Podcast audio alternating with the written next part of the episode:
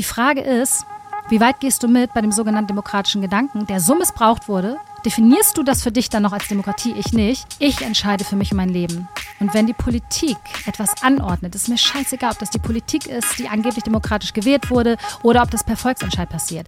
Ich entscheide spätestens dort, mich zu widersetzen, wenn eine Masse und Gruppe von Menschen entscheiden möchte über eine andere Gruppe, was sie in den Körper reintun. In meinem ganzen Leben, meine Lieben, habe ich noch nie mit jemandem gesprochen, der sich selbst als Schwurbler bezeichnet. Heute ist es dann endlich soweit. Nina Malaika ist eigentlich Sängerin und hat mit den großen deutschen Showgeschäfts wie Max Herre, Jan Delay, TV Total, also Stefan Raab, gemeinsam gearbeitet und auf der Bühne gestanden. Heute ist sie sehr, sehr engagiert für Bürgerrechte und hat sich sehr, sehr stark gegen die Maßnahmen der Regierung während der Corona-Pandemie ausgesprochen und engagiert. Könnte ein spannender Talk werden. Viel Spaß mit Nina Malaika bei Ungeskriptet. Sympathisch, finde ich. Es macht mich sympathisch, dass ich vergesse, Rekord zu drücken. Ja, ich finde es irgendwie halt alles, mich was. eher für ein Otto, wenn ich nicht Rekord drücke. Ich meine, ich habe ja nicht viele Aufgaben hier. Ja, nee, ich finde es äh, sympathisch, wenn jemand nicht so ganz so perfekt und ähm, immer mega professionell und angeschnallt ist. Das hast du halt nicht Rekord gedrückt und weiter geht's.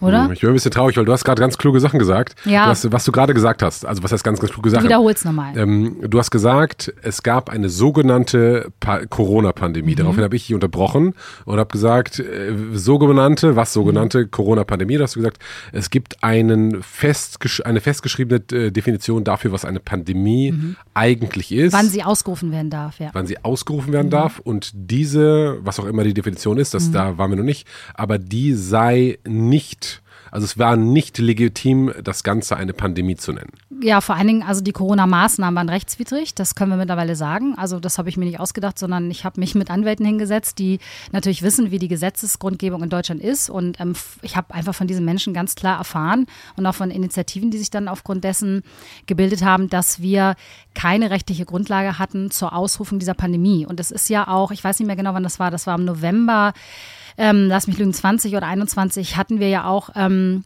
nochmal eine Veränderung der, des Grundgesetzes. Aufgrund unserer Basis des akt damaligen aktuellen Grundgesetzes war das eigentlich gar nicht möglich, einfach irgendwie so eine Pandemie auszurufen und die Leute einzusperren und solche Maßnahmen ähm, sozusagen walten zu lassen. Aber Moment, waren alle Maßnahmen rechtswidrig, die jemals im Namen von Corona umgesetzt Das worden kann ich dir nicht sagen. Ich bin kein Anwalt. Ich würde dir gerne ähm, auch gerne mal hier einen Anwalt hinsetzen, weil ich möchte jetzt auch nichts Falsches sagen. Ich bin, wie gesagt, keine Anwältin. Aber ich kenne lustigerweise einen, der das, äh, über den wir gerade gesprochen haben. Ja, okay, äh, ja, Der das cool. vermutlich könnte. Ja, das klang Ähm. auch gut. Den würde ich an deiner Stelle würde ich dir raten, den mal hier einzuladen, weil ich will jetzt auch nichts Falsches sagen, so, ne? Okay. Ähm, aber was wir sagen können, ist, dass wir, du brauchst ja, um eine Pandemie auszurufen, irgendwelche Zahlen. Du brauchst ja Sta äh, Statistiken und Daten. Du kannst ja einfach sagen, wir haben eine Pandemie. Wer sagt das? Ja, gut, es sterben gerade. Was ist denn eine Pandemie eigentlich so als, als Definition?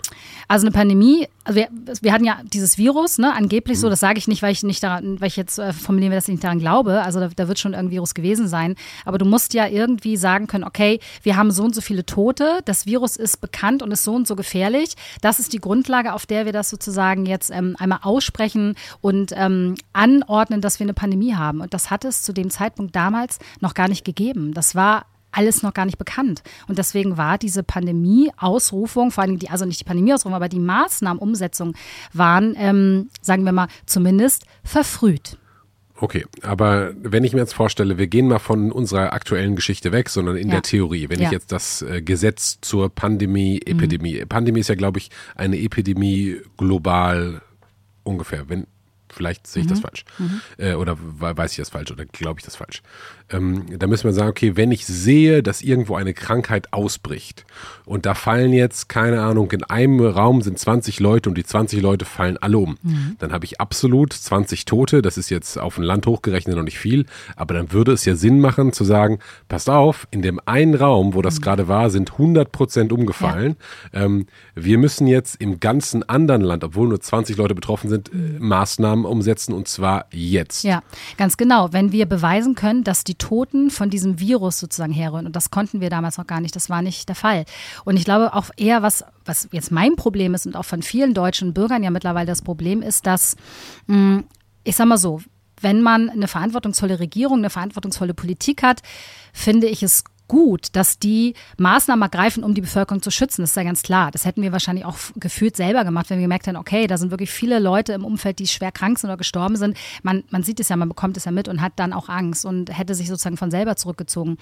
Ähm, das Problem war ja aber, dass ähm, wir gar keine Zahl hatten, wie viele Tote es an, angeblich geben soll. Ne? Also mhm. das, das wurde ja dann irgendwas rauskommuniziert und dass vor allen Dingen unser Grundgesetz ja auch etwas vorgibt und vorschreibt. Wir haben ja unser Grundgesetz deshalb, um geregelt zu haben, wie gehen wir gesellschaftlich mit solchen Situationen um.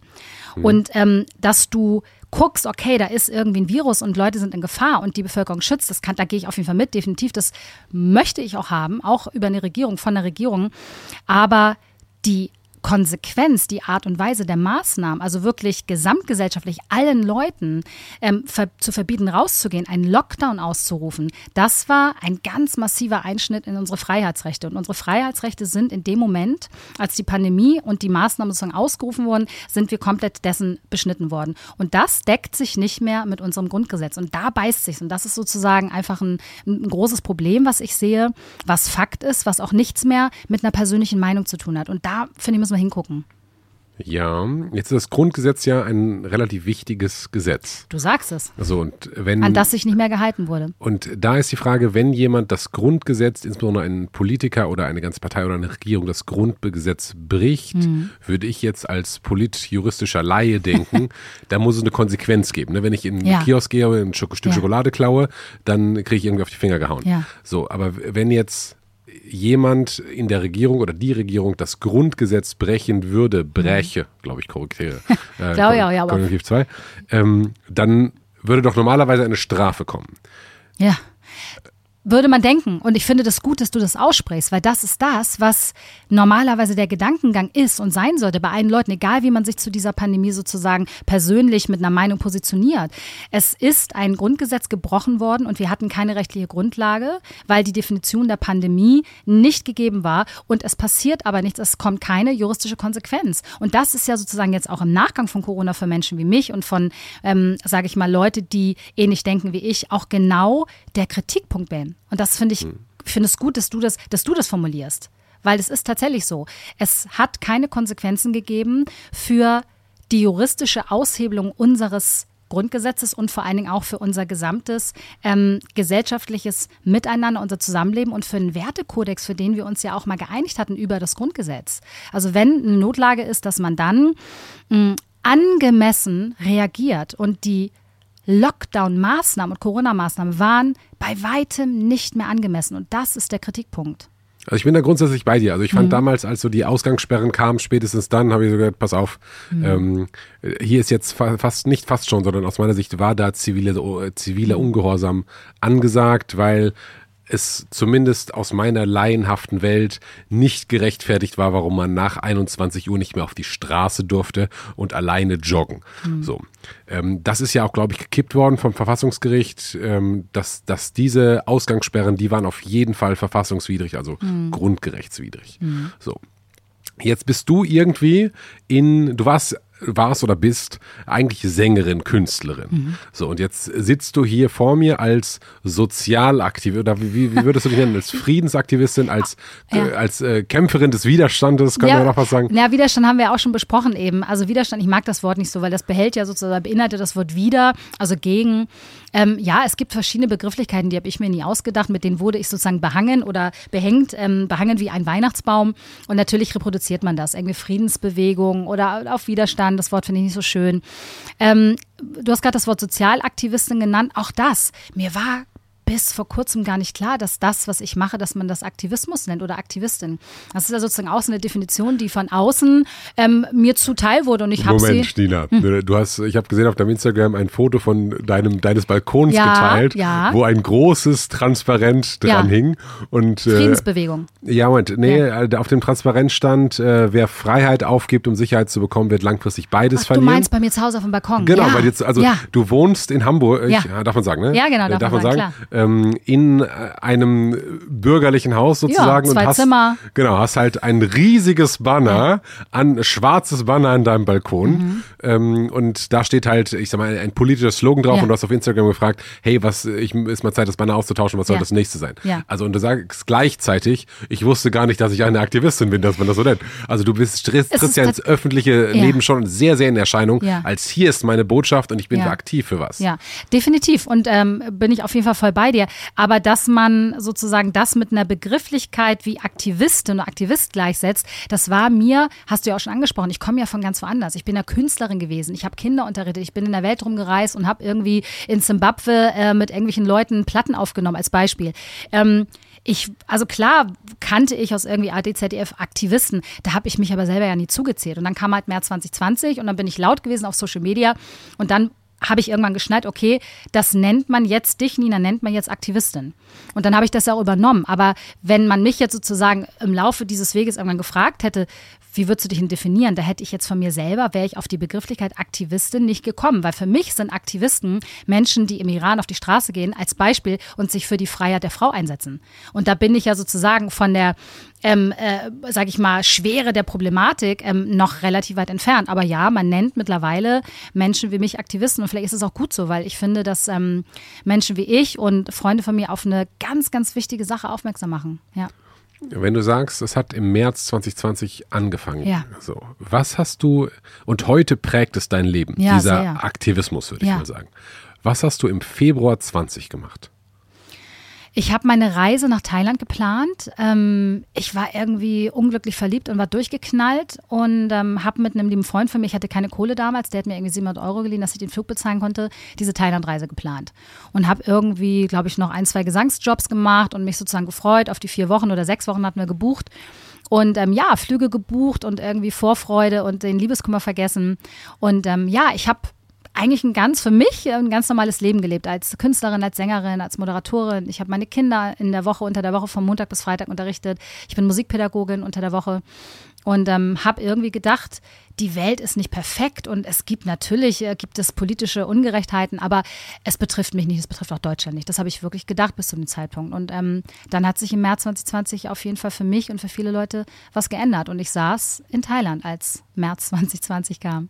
Du saßt in Thailand. und Thailand hatte auch einen relativ oder sehr harten Lockdown sogar. Ne? Die haben Ja. das, das Land ja komplett runtergefahren, wenn ich das richtig in Ja, ich erinnere mich auch noch. Ich bin dann abgereist, ich habe das nicht miterlebt dort vor Ort, weil ich natürlich, wie wir alle, du wahrscheinlich auch, nicht wusste, was passiert hier. Irgendwie Lockdown, ein Virus und natürlich nimmt man das am Anfang erstmal ernst. Also ich habe zwar schon gespürt, für mich persönlich, ich habe jetzt nie Angst gehabt, ich habe kein, kein Gefahrengefühl gehabt, aber ich habe gemerkt, okay, ich kann es nicht einschätzen und ich möchte jetzt nicht auf dieser Insel da festsitzen in Thailand, reiß mal lieber zurück. Und dann bin ich mit wen fahren, die haben die Rückflüge alle gestrichen auf eigene Kosten, irgendwie First Class nach Amsterdam, nach Deutschland ging irgendwie gar nichts mehr. Es gab auch niemanden, der ansprechbar war. Also weder Du bist auf eigene Kosten, First Class, du, die, die 700 Euro für den Hinflug hat dir ein Freund gegeben und die, den Ja. Rückflug First Class, wo kam das Geld her? Ja, das kam natürlich auch von einem Freund, aber auf eigene. Kosten sozusagen im Freundeskreis. Das habe ich natürlich mittlerweile zurückgezahlt. Musste ich, weil ich hatte keine Kohle. So, da lagen für ein paar hundert Euro rum, den Rückflug hätte ich mir nicht zahlen können. Weil ähm, natürlich, es ist ja auch so abgefuckt. Du gehst dann auf Booking.com ähm, und guckst nach, äh, Booking.com sage ich schon, Flug, Skyscanner.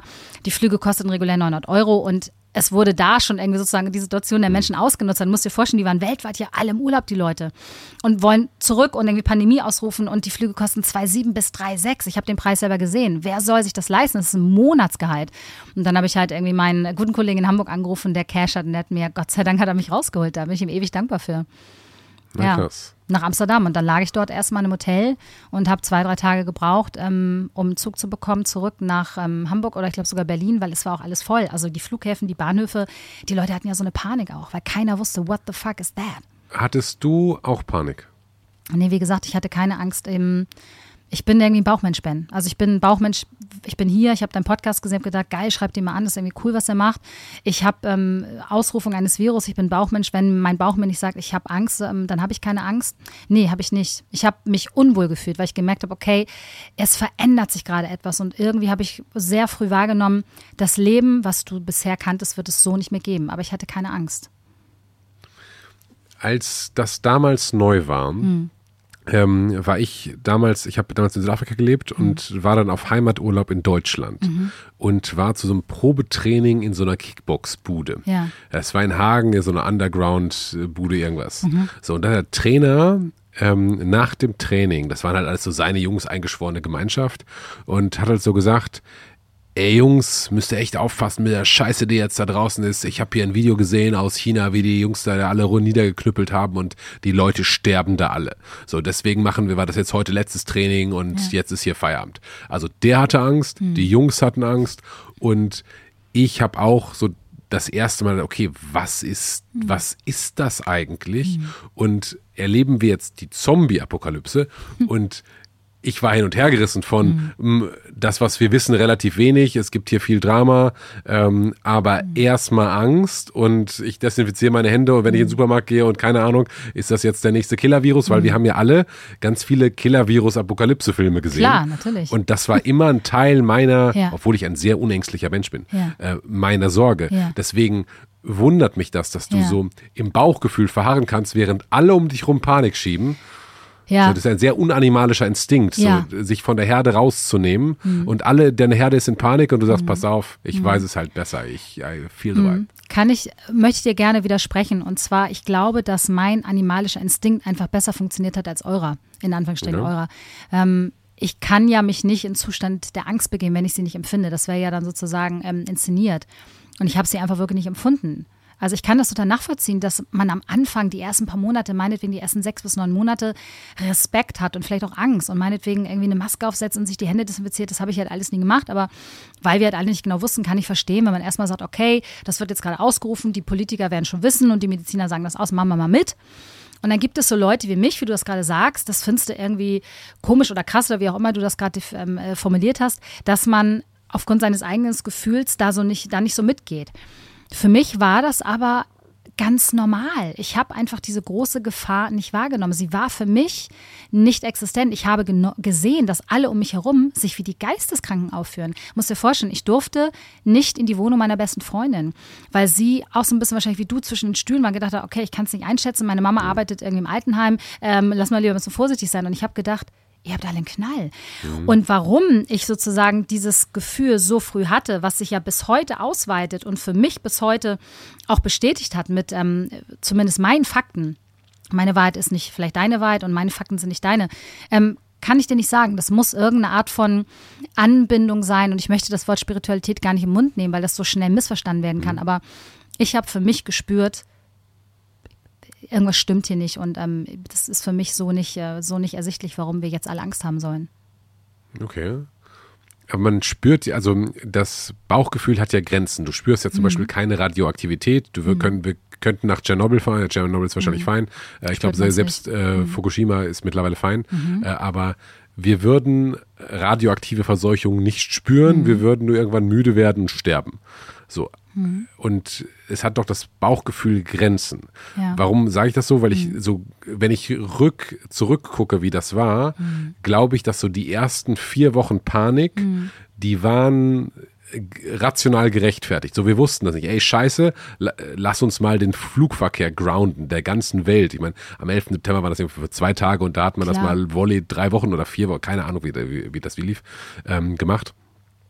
Und dann aber kam eigentlich die Daten und dann hätte man eigentlich sagen müssen, okay, das ist, wir werden nicht alle sterben. So, wir mhm. sprechen nicht über Todesquoten von 80 Prozent, sondern irgendwie eins, mhm. vielleicht zwei, je nachdem mit oder von und wie mhm. alt und mhm. so, da reibe ich mich dran und denke, okay, das wäre mhm. eigentlich rational gewesen. Und ich wundere mich, dass du so früh schon ganz klar auf der Bauchgefühl, das ist alles Fake-Seite warst, was du ja eigentlich, also rational konntest du das nicht wissen. Es hätte mhm. auch ein Killer-Virus sein können. Ja, ne? Genau, hätte es sein können. Rational konnte ich es nicht wissen, weil ich bin ja auch gar keine Fach, ich bin ja gar keine Fachperson. Ne? Also so Ärzte oder Freunde von mir haben schon gesagt, ja, irgendwie China mit Virus, das und das. Das waren ja alles Infos, die hatte ich ja so in der Detail genau, in der Tiefe nicht.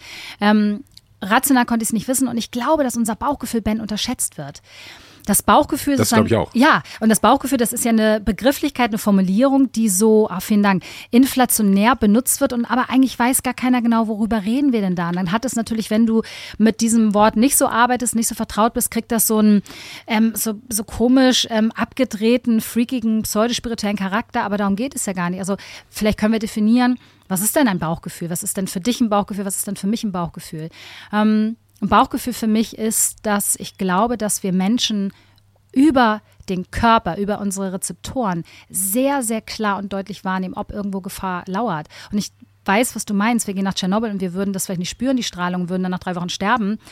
Ähm, aber du kennst vielleicht auch diese Situation, dass man irgendwo hinkommt und sich unwohl fühlt und denkt, hier geht es mir nicht so gut. Und dann kriegt man manchmal beim Recherchieren im Nachhinein heraus, okay, hm, da war vielleicht ein gewisses Vorkommen von einem Umweltgift oder ähm, solche Sachen. Und das erlebe ich ganz oft, dass mein sogenanntes Bauchgefühl, also meine körperlichen Rezeptoren, relativ schnell reagieren, wenn irgendwo Gefahr ist.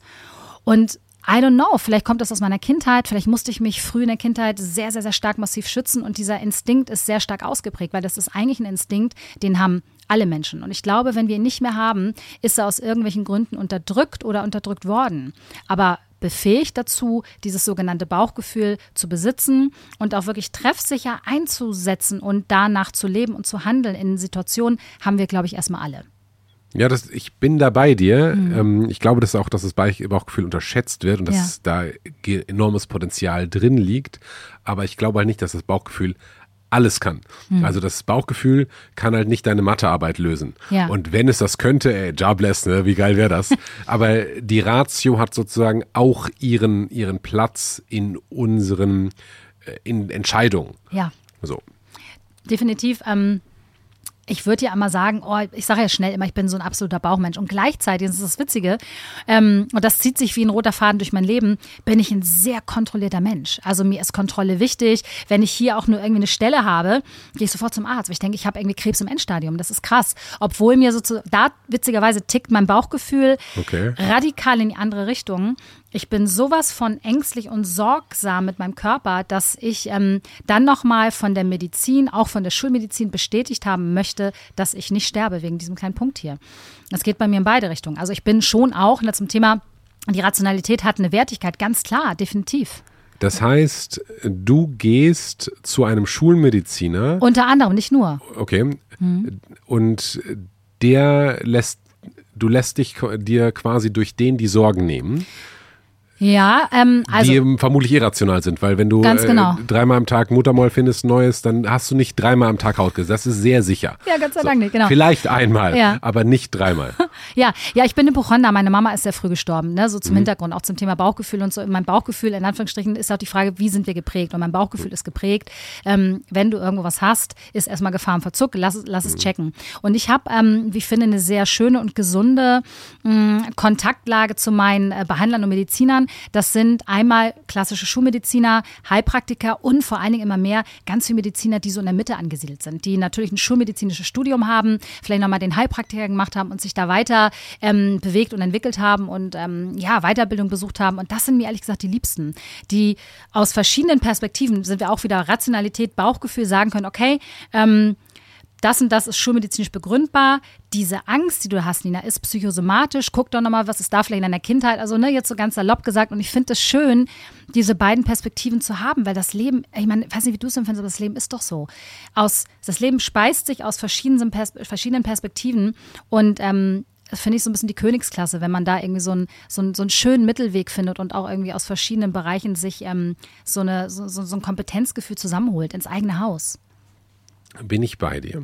Jetzt bist du heute quasi Teil einer Bewegung, einer, ja, einer aktivistischen Bewegung. Das mhm. heißt, du kennst sehr viele Leute, mhm. die sich mehr oder weniger in Vollzeit mit diesen Corona-Themen auseinandersetzen. Mhm.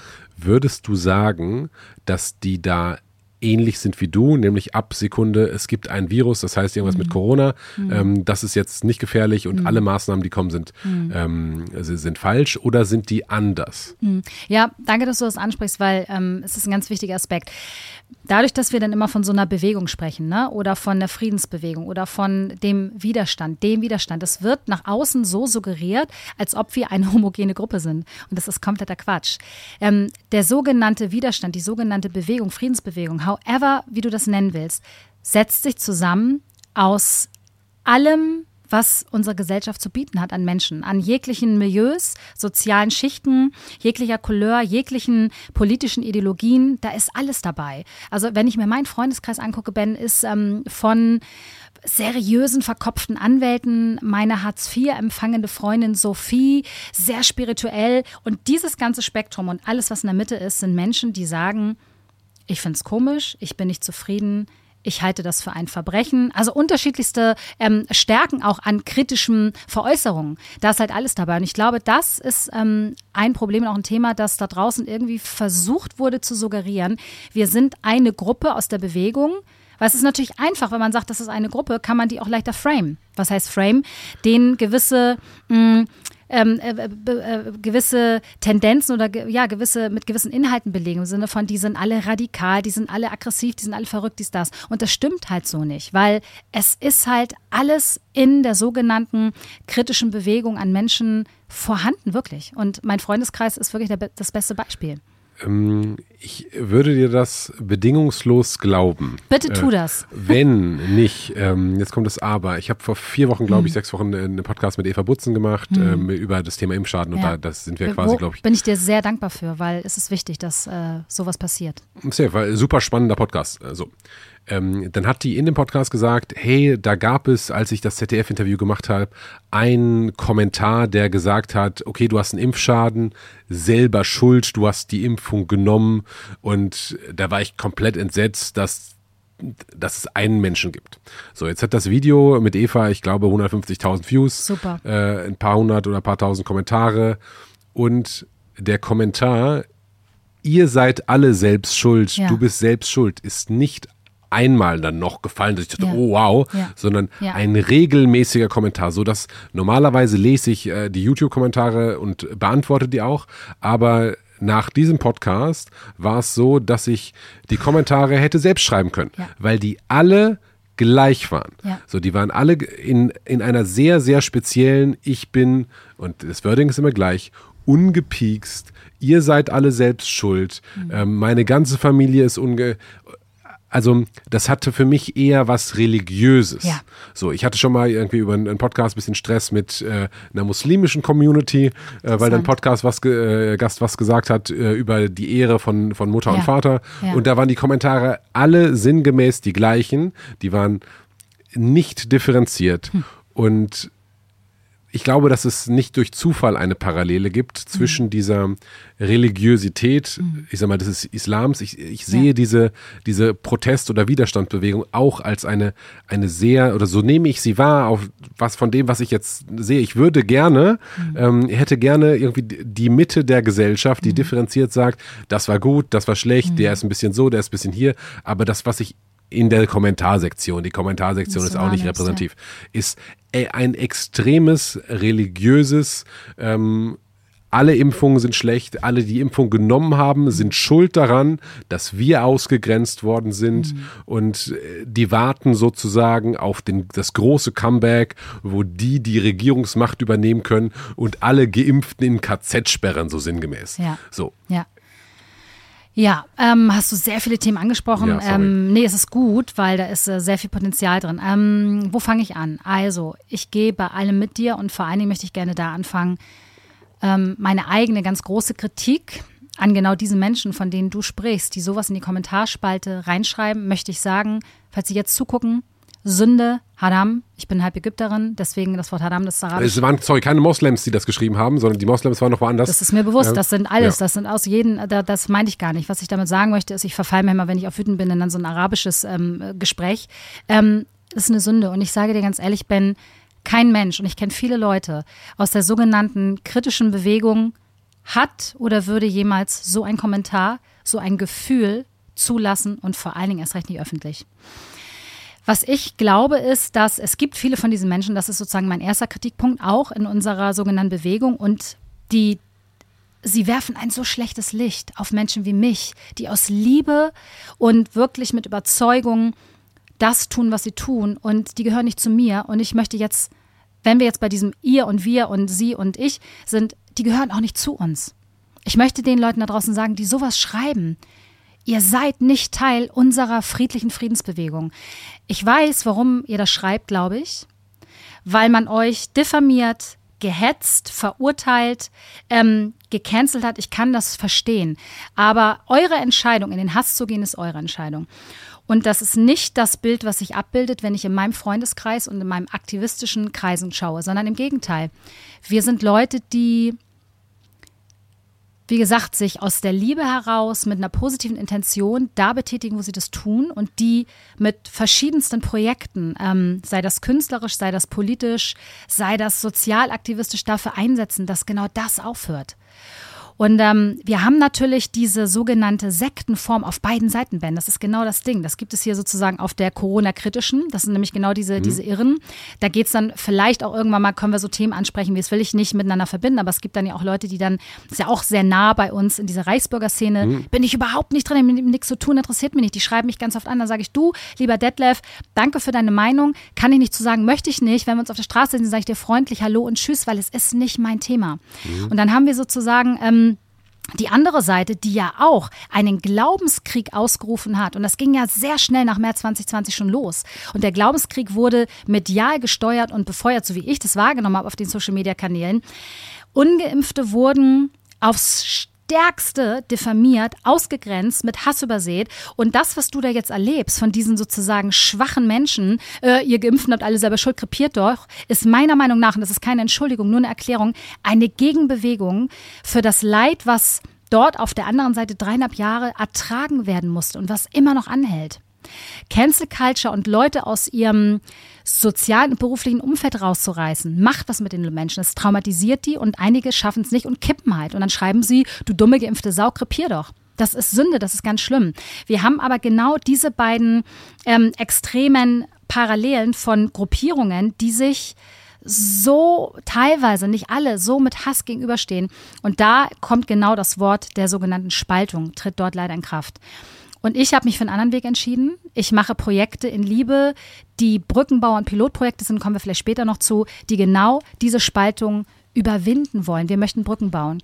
Und wenn ich jemanden erlebe, Ben, der so redet zu einer Geimpften, ich habe darüber ein Video gemacht auf meinem Instagram-Account vor ähm, ein paar Wochen. Darum geht es nämlich gerade. Es geht darum, dass wir die Geimpften, die jetzt vielleicht erkennen, diese Scheiße ist giftig und ich habe medizinische, gesundheitliche Probleme. Es geht darum, diese Leute wieder aufzufangen, zu sagen, hey, vielleicht habt ihr über uns mal gedacht, wir sind alles irgendwie geisteskranken äh, äh, Spinner und Corona-Leugner.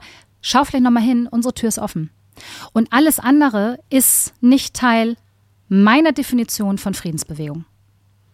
Es gab auch so einen Kommentar, es gab relativ früh einen, solchen Kommentar, ich möchte mich entschuldigen im Namen aller die, die gesagt haben, krepier doch, das ist nicht. Das werde ich auch nochmal tun. Ne? So, und ich habe diesen Kommentar angepinnt, weil er, er bei YouTube oben, so, weil es ein seltener, ich dachte noch, das, das, das Kommentarbild wäre ausgeglichener, ja. aber das ist es nicht, sondern es war ein seltener Kommentar und es gab mehr krepier doch Kommentare, ja. als ich möchte mich distanzieren. Und, Wo, darf ja, ich kurz was einwenden? Selbstverständlich. Ich glaube, das ähm, kann man auch in verschiedenen sozusagen Milieus ähm, untersuchen und sehen. Wer ist super, super aktiv auf Social Media? Das sind entweder Menschen wie du und ich, die vielleicht was zu sagen haben, die was machen und gestalten wollen. Und das sind Leute, die schlechte Laune haben, Frust haben, zu viel Zeit haben. Und das sind die, von denen es dann kommt.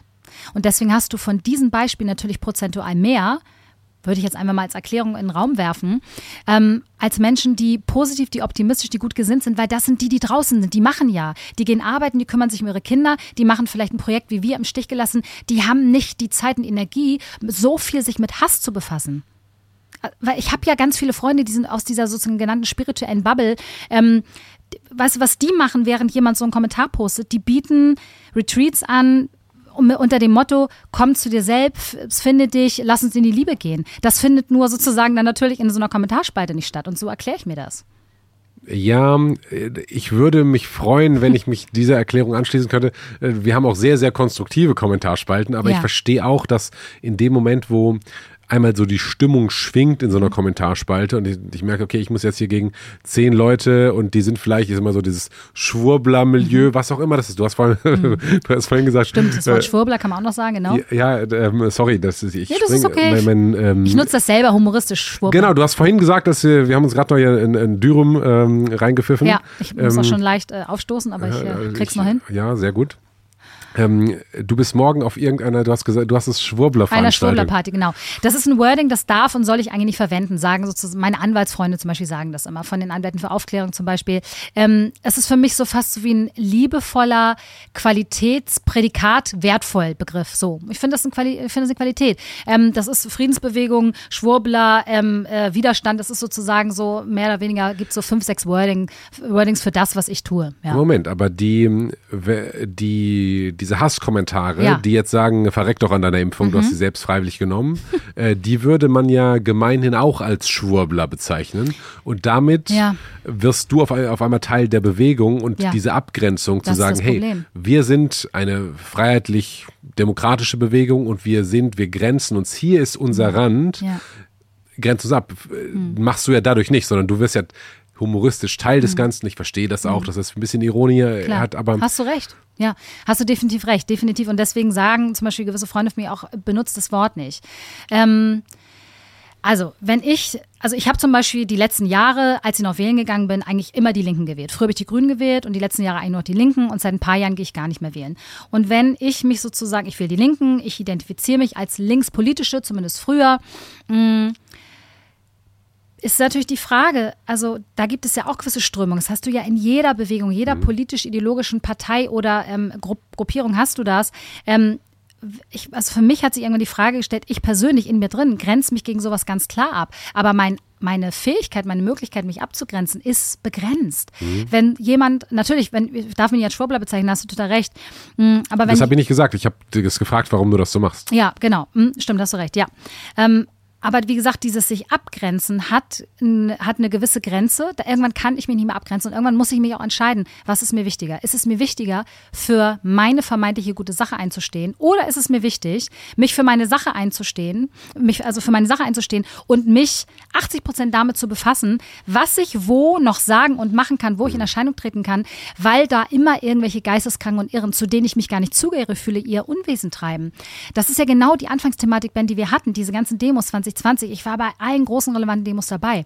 Ich stehe da als für mich wahrgenommen immer ewig die letzten Jahre linkspolitische Kämpfe sozusagen für die Grundrechte und die Freiheit der Menschen in Deutschland und neben mir steht ein Typ mit der AfD-Fahne ich habe mit der AfD nichts zu tun. Ich mag die nicht, ich will die auch nicht. Ich kann mittlerweile deren Kritikpunkte verstehen und ich halte auch nicht jeden, der diese Partei wählt, für Nazi oder Rechtsradikalen. Aber ich fühle mich nicht zugehörig zur AfD. Was soll ich in dem Moment machen? Ich kämpfe für die Grundrechte und neben mir steht irgendein ein, ein Kelleck mit einer AfD-Fahne.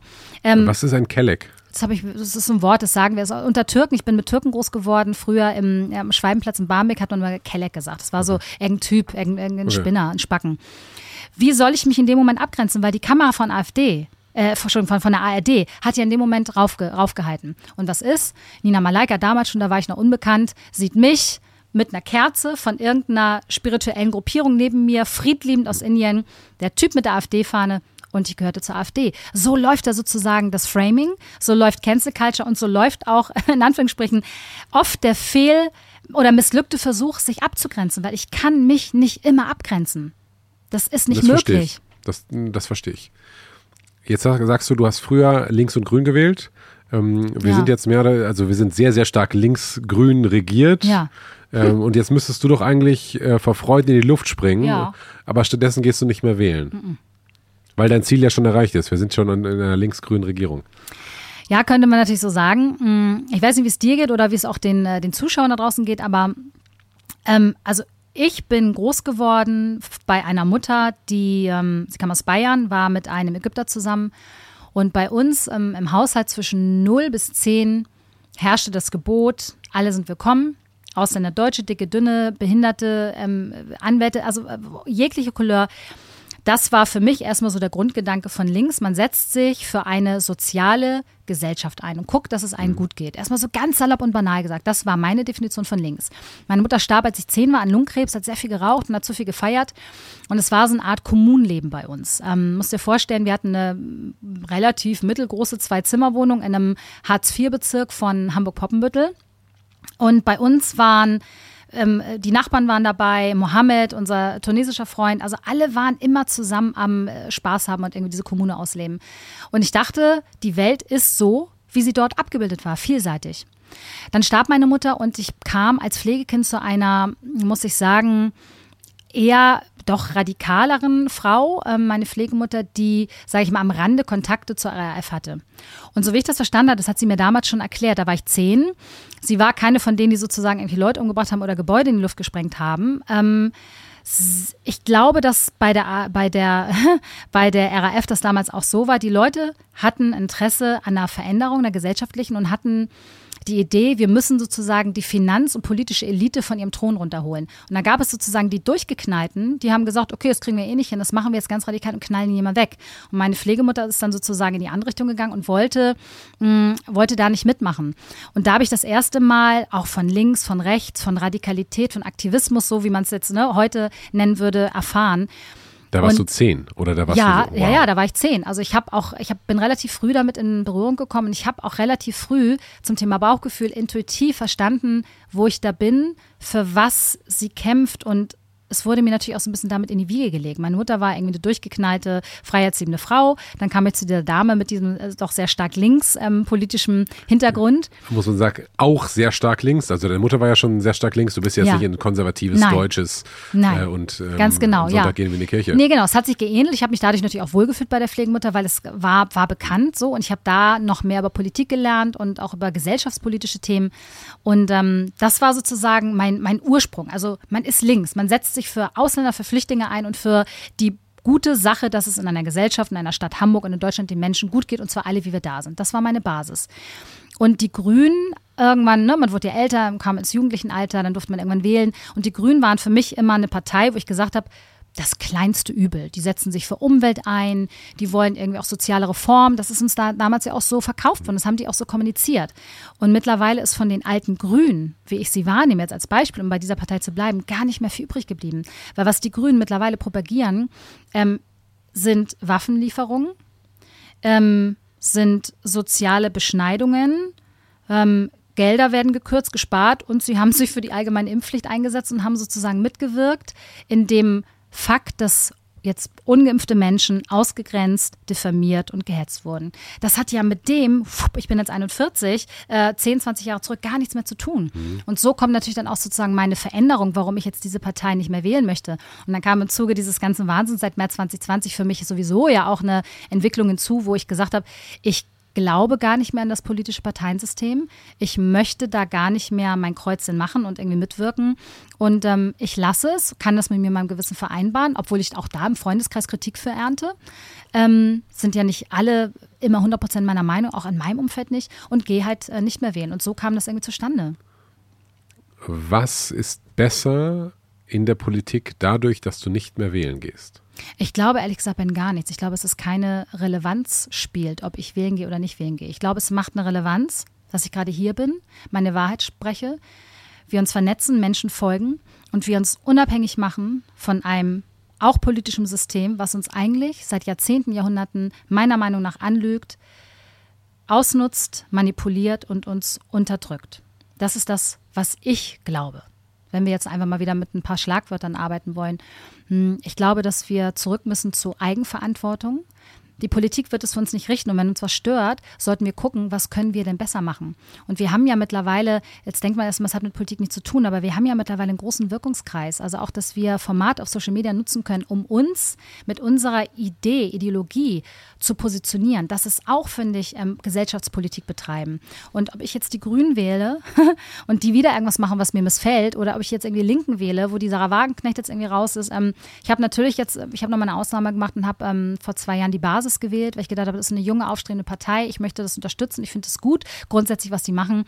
Das Ganze, diese ganze Partei war nach kürzester Zeit komplett unterwandert, ist meine Meinung nach. Unterwandert wovon? Also vielleicht kannst ja. du mich kurz abholen, weil ja, ich bin nicht vertraut mit, was die gemacht mhm. haben und was ja. da passiert ist. Also ich weiß nicht, ob du davon ähm, gehört hast, erfahren hast oder recherchiert hast, dass man eigentlich sagen kann, dass jede politische Bewegung und Partei in irgendeiner Form auch unterwandert ist. Das heißt, ähm, vielleicht gibt es eine Partei, die gründet sich, die ist neu am Markt, mhm. sage ich mal, hat eine gute Intention vielleicht, ne? Irgendwie, wir möchten mehr soziales Leben mhm. unter die Bevölkerung bringen. Und dann gibt es Leute, die das bewusst oder nicht, gezielt oder nicht torpedieren.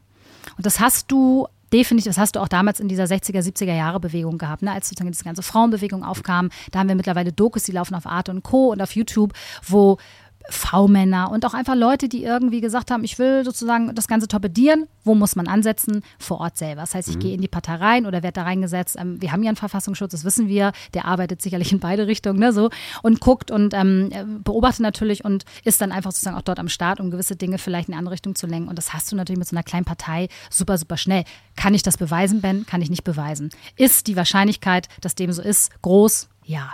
Aber, aber, die Basis war oder ist eine Partei, die sich so gegen Corona-Maßnahmen eingesetzt hat? Unter anderem, nicht nur, natürlich, klar, aber es war natürlich ein großes, ähm, so ein großes Haupttopic, weil wir mhm. hatten, ab März 2020 gab es ja gefühlt auch zwei Jahre nur noch in Anführungsstrichen mhm. Corona. Mhm.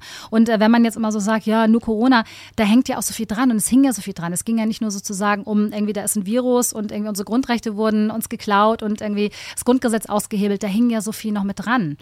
Und ähm, die haben natürlich das als einen ihrer Haupt, ähm, äh, ja, mit draufgepackt. Ähm, und ich habe die Leute da kennengelernt und es waren teilweise sehr gute, herzliche, sehr naive Leute, auch wieder von bis Anwälte bis hin zu einer Hausmutter, die gesagt hat, ich möchte aber, dass mein Kind in der Schule keine Maske tragen muss und wir brauchen eine Partei. Also von bis. Und das fand ich irgendwie erstmal erfrischend. Hm. Und ähm, es war auch ein Auffangbecken die Basis für Netzwerken, Kontakte, weil am Anfang war es ja so, in meinem Umfeld Ben, waren viele von Anfang an kritisch. Mhm. Aber das hat ja nicht jeder gehabt.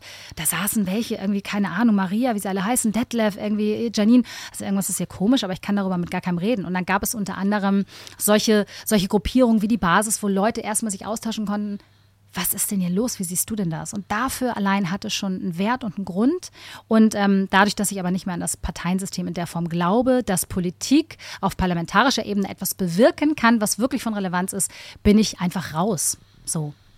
Warum kann Politik auf parlamentarischer Ebene nichts Relevantes bewegen? Hm.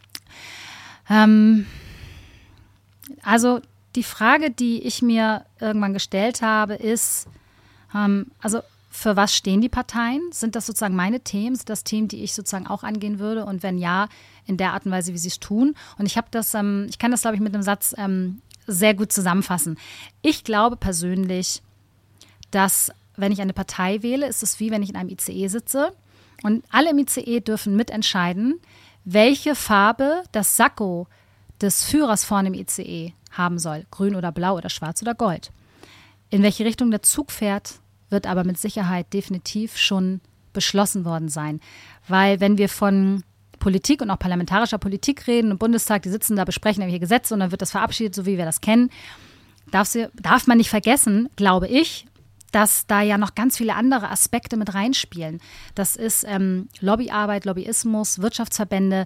Es gibt ja nicht die Politik, ist die Politik und da sitzen irgendwie keine Ahnung 150 Leute im Bundestag, sondern es gibt ja Interessengemeinschaften und die setzen sich ja zusammen aus diesem politischen Aspekt, Wirtschaftsaspekten, Industrie, ähm, Industrieaspekten und ähm, Deswegen kann ich mir beim besten Willen nicht vorstellen, wenn ich mir auch die Entwicklung der Politik in Deutschland angucke, die letzten Jahre, wo ich ja so unzufrieden bin, ganz offensichtlich, dass es ähm, sinnvoll ist, sonntags um 12 Uhr aufzustehen und zu irgendeiner Wahlurne zu gehen. Das mache ich nicht mehr. Okay, ähm, ich habe verschiedene Gedanken. Ja. Äh, verschiedene Gedanken und ich versuche die zu strukturieren. Mhm. Du hast einerseits das Thema Reichsbürger als oder Reichsbürger als Idioten und Verrückte, glaube ich, bezeichnet. Das war so, müsste so der ungefähr Nee, so habe ich es nicht, so hab nicht genannt. Ich habe gesagt, dass ich selber auf diesem auf dieser Ebene nie recherchiert habe. Und wenn die mich anschreiben, weil wie wir mhm. wissen, sozusagen gibt es da natürlich auch so äh, Corona-kritisch nahes, äh, nahes Milieu. Sag ich zu denen, ich respektiere, was du machst, ich kann es aber nicht einschätzen deswegen möchte ich mit dir nicht in den Austausch gehen, detaillierter, weil ich die Zeit nicht habe und weil ich okay. das Hintergrundwissen nicht habe, Ben. Ich habe kein, ich weiß nichts über die Reichs, Reichsbürger, tatsächlich nicht. Okay. Also das, nur im Groben. Okay, aber ich weiß auch nicht viel darüber. Müssen Ja. wir mal vielleicht einen, einen einladen. Ja, tatsächlich. Ähm, das äh, klingt, äh, ist sicherlich spannend. Ja. Aber mal grob zu dir. Du sagst, du, dieses Beispiel mit dem ICE Mhm. ist, ich als Wähler, sagst du, kann die wesentlichen Entscheidungen gar nicht beeinflussen, Mhm. sondern wir wählen ein, ich wähle ein bewusst provokatives Wording, Mhm. ein Marionettenparlament äh, und die treffen irgendwelche unsinnigen Entsch- oder nicht relevanten Entscheidungen. Ja, Äh, auf der wir- Grundlage von wirtschaftlichen Aspekten aus Wirtschaftslobbyverbänden als Beispiel. Ja. Genau, es, es gibt quasi eine unsichtbare Macht. Nein, nämlich ganz genau nicht. Es gibt keine unsichtbare Macht. Und das ist ein Problem. Und wir müssen, wo Okay. wir bei- beim Thema Wording wieder sind, sehr aufpassen. Ähm, Deutschland ist eine Wirtschaftsmacht. Und Wirtschaft bedeutet, dass wir ein Bruttosozialprodukt haben, dass Dinge verkauft werden, dass, äh, dass Dinge ins Ausland äh, tran ähm, ähm, transportiert werden. Ähm, ich habe ein ganz großes Problem mit dieser Begrifflichkeit eine unsichtbare Macht. Das ist nämlich das, was ich nicht glaube. Ich weiß, dass ganz viele Menschen das glauben, dass sozusagen, wir haben hier oben eine Elite und dann ist wie so ein äh, Pyramidenprinzip und so. Das ist aber ja das musst du, das Pyramidenprinzip musst du ja kurz erklären. naja, also wenn wir zum Beispiel, weil du ja sagtest, ähm, es gibt eine unsichtbare Macht, die sozusagen von oben die Dinge lenkt. Das glaube ich, glaube ich nicht. Ich glaube, dass man die Mächte sehr, sehr, sehr konkret und klar benennen kann. Und wenn wir einen Verein haben einer lobbyistischen Arbeit im Wirtschaftssektor, die sich sozusagen mit der Politik kurzschließen müssen oder umgekehrt, weil die Politik dann diesen sozusagen sogenannten Bescheid für die Bürger rausgeben muss, dann gibt es da ja eine, eine, eine Verknüpfung eine berufliche, eine Interessen, eine Interessenlage, was ja erstmal ein Fakt ist. Und da müssen wir jetzt gar nicht so weit gucken, da oben sitzt eine Elite und da ist ein Rothschild und da ist ein Bill Gates, angeblich die wie die Marionetten, wo ich, wo ich sage, aber Leute, das haben wir doch eigentlich alle schon mal gelernt. Das haben wir doch, das können wir doch beweisen und ergründen. Das ist doch ein Fakt. Das, so funktioniert ja unser, unser Wirtschaftssystem und auch unser demokratisches System. Es gibt eine Industrie, einen Industriezweig, es gibt Wirtschaft, es gibt Politik und die müssen irgendwie, angeblich, damit es allen gut geht, damit das hier funktioniert, damit du was zu fressen auf dem Tisch hast, miteinander arbeiten. Und deswegen verstehe ich diese ähm, superschnelle Abkürzung. Da sitzen irgendwelche unsichtbaren Herren machen den, sage ich nein. Das, also was heißt denn Moment, unsichtbar? äh, Aber Also die WHO ist ja auch nicht unsichtbar. Die WHO, die jetzt den Pandemievertrag herausgibt, ist ja sehr deutlich sichtbar. Und es ist ja absurd, wenn wir jemanden, der das benennt, als Verschwörungstheoretiker titulieren. so, so weit sind wir noch nicht. Ich versuche, ich, ich versuche dein, dein Ja. also noch nicht, ne? Ja, sorry. Mhm. Äh, de, deine Welt sich zu verstehen. Du sagst, die gewählten Parteien haben viel weniger Macht, als wir gemeinhin denken oder Das als ich jetzt ich, denke. ja. Äh, Und deswegen, ob du jetzt eine, ob der jetzt links oder rechts am, ähm, an der Regierung ist, ist eigentlich fast egal. Deswegen stehst du am Sonntag 12 Uhr nicht auf. Mhm. Ähm, die eigentliche Macht liegt bei, ich habe gerade äh, gesagt, in, im Unsichtbaren, aber sagst du, nee, nee, ist sichtbar. Es gibt offensichtlich sichtbare, insbesondere Wirtschaftskräfte, die die Entscheidungen der Politik so maßgeblich lenken, dass eine politische Abstimmung in Form einer Wahl Nicht eigentlich ist. Oder nicht so wirklich. Also das heißt, wenn Mhm. du Kanzlerin morgen werden würdest, müsstest du dich den gleichen Mächten Definitiv. beugen, wie sich die aktuelle Regierung Definitiv. beugt. Das heißt, du könntest selbst, wenn du selbst Kanzlerin wärst, gar nicht so viel ausrichten, weil der, der Job der Ja. Kanzlerin, Regierungsführerin eigentlich gar kein so mächtiger Job ist. Genau, das hast du gut auf den gebracht, so würde ich das definitiv auch, auch ausdrücken. Und wir hatten doch neulich, das ging auch viral, dieses Video von dieser Dame aus der Politik. Jetzt muss ich sagen, Schande, Nina, ich weiß weder, wie sie heißt. Ich habe das verdrängt, ich weiß nicht, welcher Partei sie angehört. Diese ältere Dame, die aussieht wie so eine kleine Nazi-Braut, Entschuldigung, dass ich dieses Wort verwende, die so ganz hutzelig und so sehr verhärmt, die ähm, äh, einem Journalisten im, im ich war ARD, ZDF gesagt hat, du irgendwas, du feige, irgendwas, weil er war nicht, er war nicht dienen, er war nicht beim Bund. Und die hat bei einem, oh Gott, das hätte ich mir, sorry, vorher aufschreiben müssen, die war bei einem sehr bekannten großen Podcast, auch ein Videopodcast, und hat dort wörtlich gesagt, dass sie in einem lobbyistischen Verein ähm, eine relevante Rolle spielt. Das heißt, die Politiker selber erzählen uns ganz oft im öffentlich-rechtlichen Fernsehen, dass sie nicht unabhängig ihre Politik machen können von Wirtschaftsverbänden. Das ist bekannt und das ist keine Verschwörungstheorie. Und wenn ich bin, ich sag mal, ich habe die 10. Klasse beendet nach der Schule, ich habe ähm, laut ähm, Zetteln einen relativ hohen Intelligenzquotient, aber ich bin alles andere als mega stark belesen oder gebildet. Wenn ich jetzt den Fernseher einschalte oder bei YouTube ein Video angucke und diese Frau aus der Politik sagt das und dann sehe ich davon ganz, ganz viele Videos, dann bin ich, sorry, aus dem Vorwort der Verschwörungstheorie-Ecke raus, weil die haben es selber gesagt. es wurde von vielen Polit Politikern die letzten 20, 30 Jahre öfters der Satz gesagt, wir sind in unseren ähm, Entscheidungen nicht unabhängig, weil wir mit der Wirtschaft kooperieren müssen.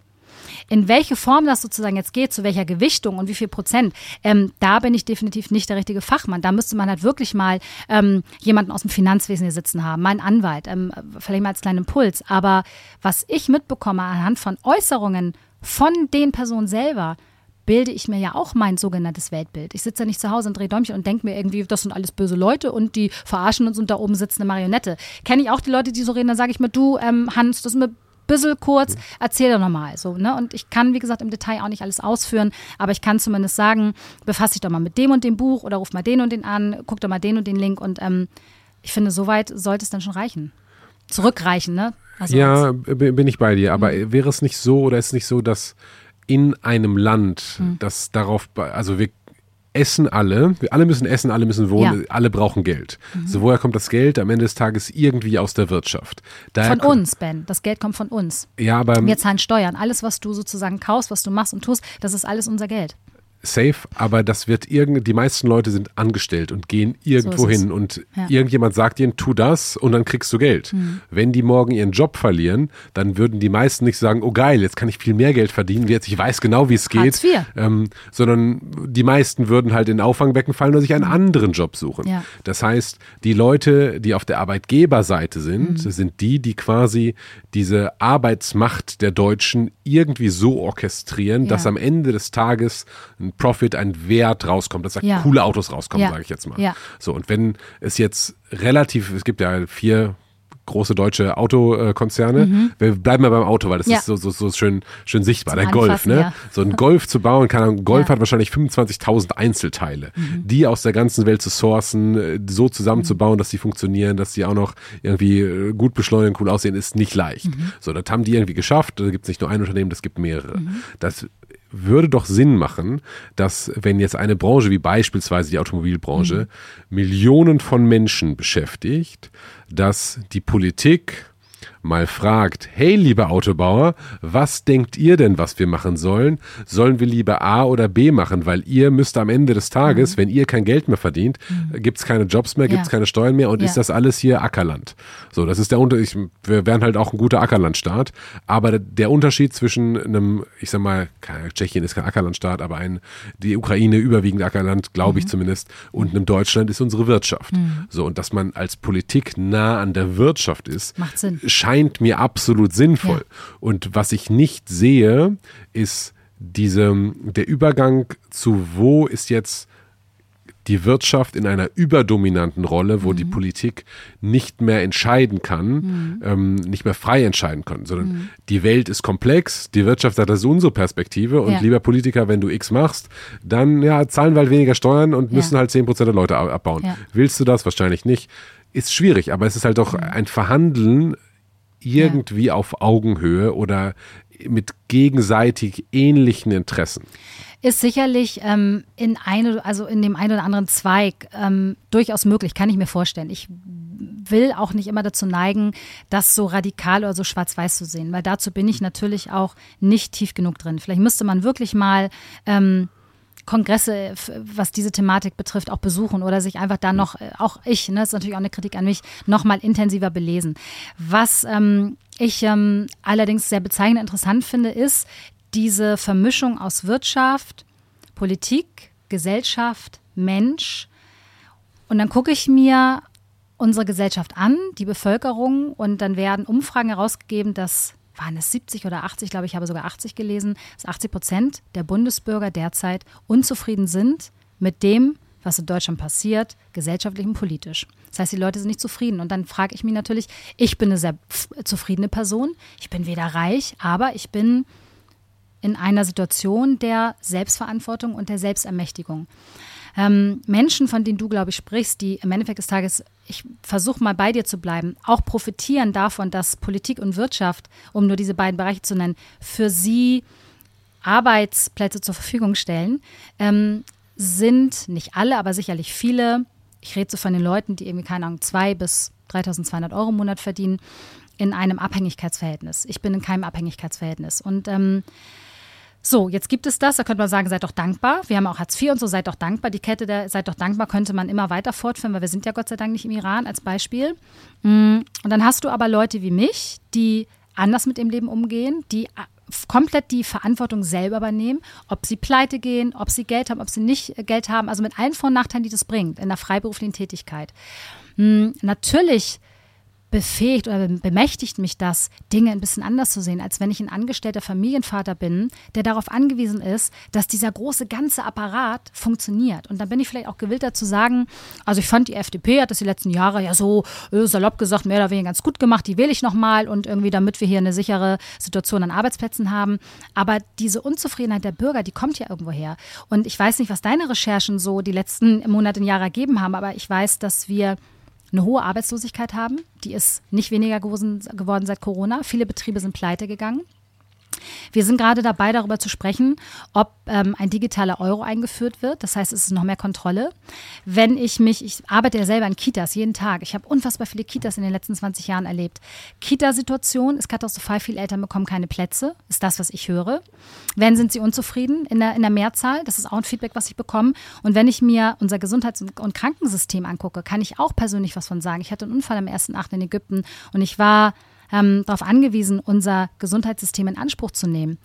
Ähm, dafür, dass ich hier auch viele Jahre eingezahlt habe. Und ähm, ich will da gar nicht ins Detail gehen, aber ich kann euch sagen, mit zwei gebrochenen Beinen und einem gebrochenen Arm habe ich es für die Verhältnisse relativ gut gehabt. Aber was ich ähm, am Rande mitbekommen habe, was mir auch Krankenschwestern erzählen, unser System ist am Limit. Am Limit. Und das ist bekannt. Auch auf ARD und ZDF. Auch wenn sie es vielleicht versuchen, nicht so aufzubringen oder so ein bisschen noch äh, zu verschleiern, zu verschönern, ein bisschen mit Make-up zu versehen. Auf Social Media erst recht, unter anderem in den Bubbles, in denen ich mich bewege. Dort kommen teilweise, wie gesagt, teilweise sehr gute Dokus, die veröffentlicht werden, wo der Status quo gezeigt wird, meiner Meinung nach. Dann kann ich nicht ganz nachvollziehen, dass wir immer noch von dem sogenannten deutschen Wirtschaftswunder sprechen. Das hast du jetzt nicht getan, aber sagen, es geht uns doch so gut hier. Ja, im Vergleich vielleicht zu anderen Staaten. Aber wo ist unser Maßstab? Und dann ist natürlich die Frage, war es jemals besser? Und da muss man natürlich mal in die Historie zurückgehen. Ähm, da wird auch der ein oder andere auf eine unterschiedliche ähm, sozusagen Fazithaltung kommen für sich. Ähm, ich weiß, wie lange ich mittlerweile auf einen Arzttermin warten muss. Und ich weiß, wie viele Leute seit neun bis zwölf Monaten auf einen Psychotherapieplatz warten, weil sie dieses Trauma, was die Lockdown-Maßnahme vorgerufen haben, nicht alleine verarbeitet bekommen. Und da gibt es zig Beispiele. Und ich finde es wichtig, dass wir uns das angucken und nicht so tun, als ob wir in Deutschland immer noch in so einer privilegierten Situation sind. Denn das, was auf uns zukommt, was auf uns wartet jetzt, ähm, durch die Abschaffung des Bargelds und all diese Geschichten. Und wenn die WHO wirklich diesen Pandemievertrag mit den einzelnen europäischen und was weiß ich was für Staaten schließt, haben wir ein Problem. Und ich glaube, dass unser System nicht mehr lange angeblich so cool sein wird wie jetzt. Das ist das, was ich glaube. Sorry, ich muss mal ganz kurz nerven, denn ich brauche deine Hilfe. Ich bin aktuell auf der Suche nach Sponsoren für diesen wunderbaren ungeskriptet Podcast, wo auch sehr kontroverse Menschen reinkommen, aber wo es um den Mensch geht und um eine authentische, echte Unterhaltung. Wenn du eine Idee hast, welche Brand hier wunderbar reinpassen würde oder vielleicht sogar bei einer Arbeit ist oder dir eine gehört, dann schreib gerne eine E-Mail an bennettungeskriptet.com und vielleicht ist deine Brand demnächst hier Sponsor bei Ungeskriptet. Äh, ich habe da ungefähr 700 Fragen zu, zu dem, was du äh, gerade gesagt hast, ja. aber ich würde eine Kernfrage. Ja. Ähm, ich bin bei dir, dass wir politische Probleme haben. Ne? Mhm. Es könnte äh, weniger Steuern geben, es könnte mehr Arbeitsplätze geben, es könnte mehr Kita-Plätze geben, so happy, happy, es könnte weniger Kriminalität geben. Ähm, und ich bin auch nicht äh, zufrieden mit der Arbeit der Regierung und ich glaube, da bin ich äh, Teil der gigantisch großen Mehrheit und das, ich bin ganz selten mhm. Teil der Mehrheit, aber da auf jeden Fall schon.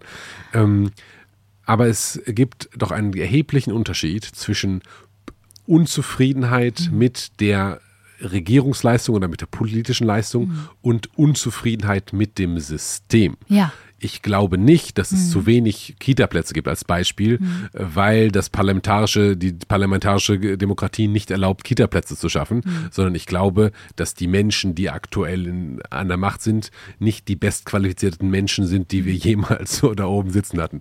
So, und, Kommt aufs, aufs Gleiche drauf raus, äh, für die Bevölkerung am Ende. Ja, ne? aber die sind ja demokratisch gewählt. Und jetzt passiert ja was.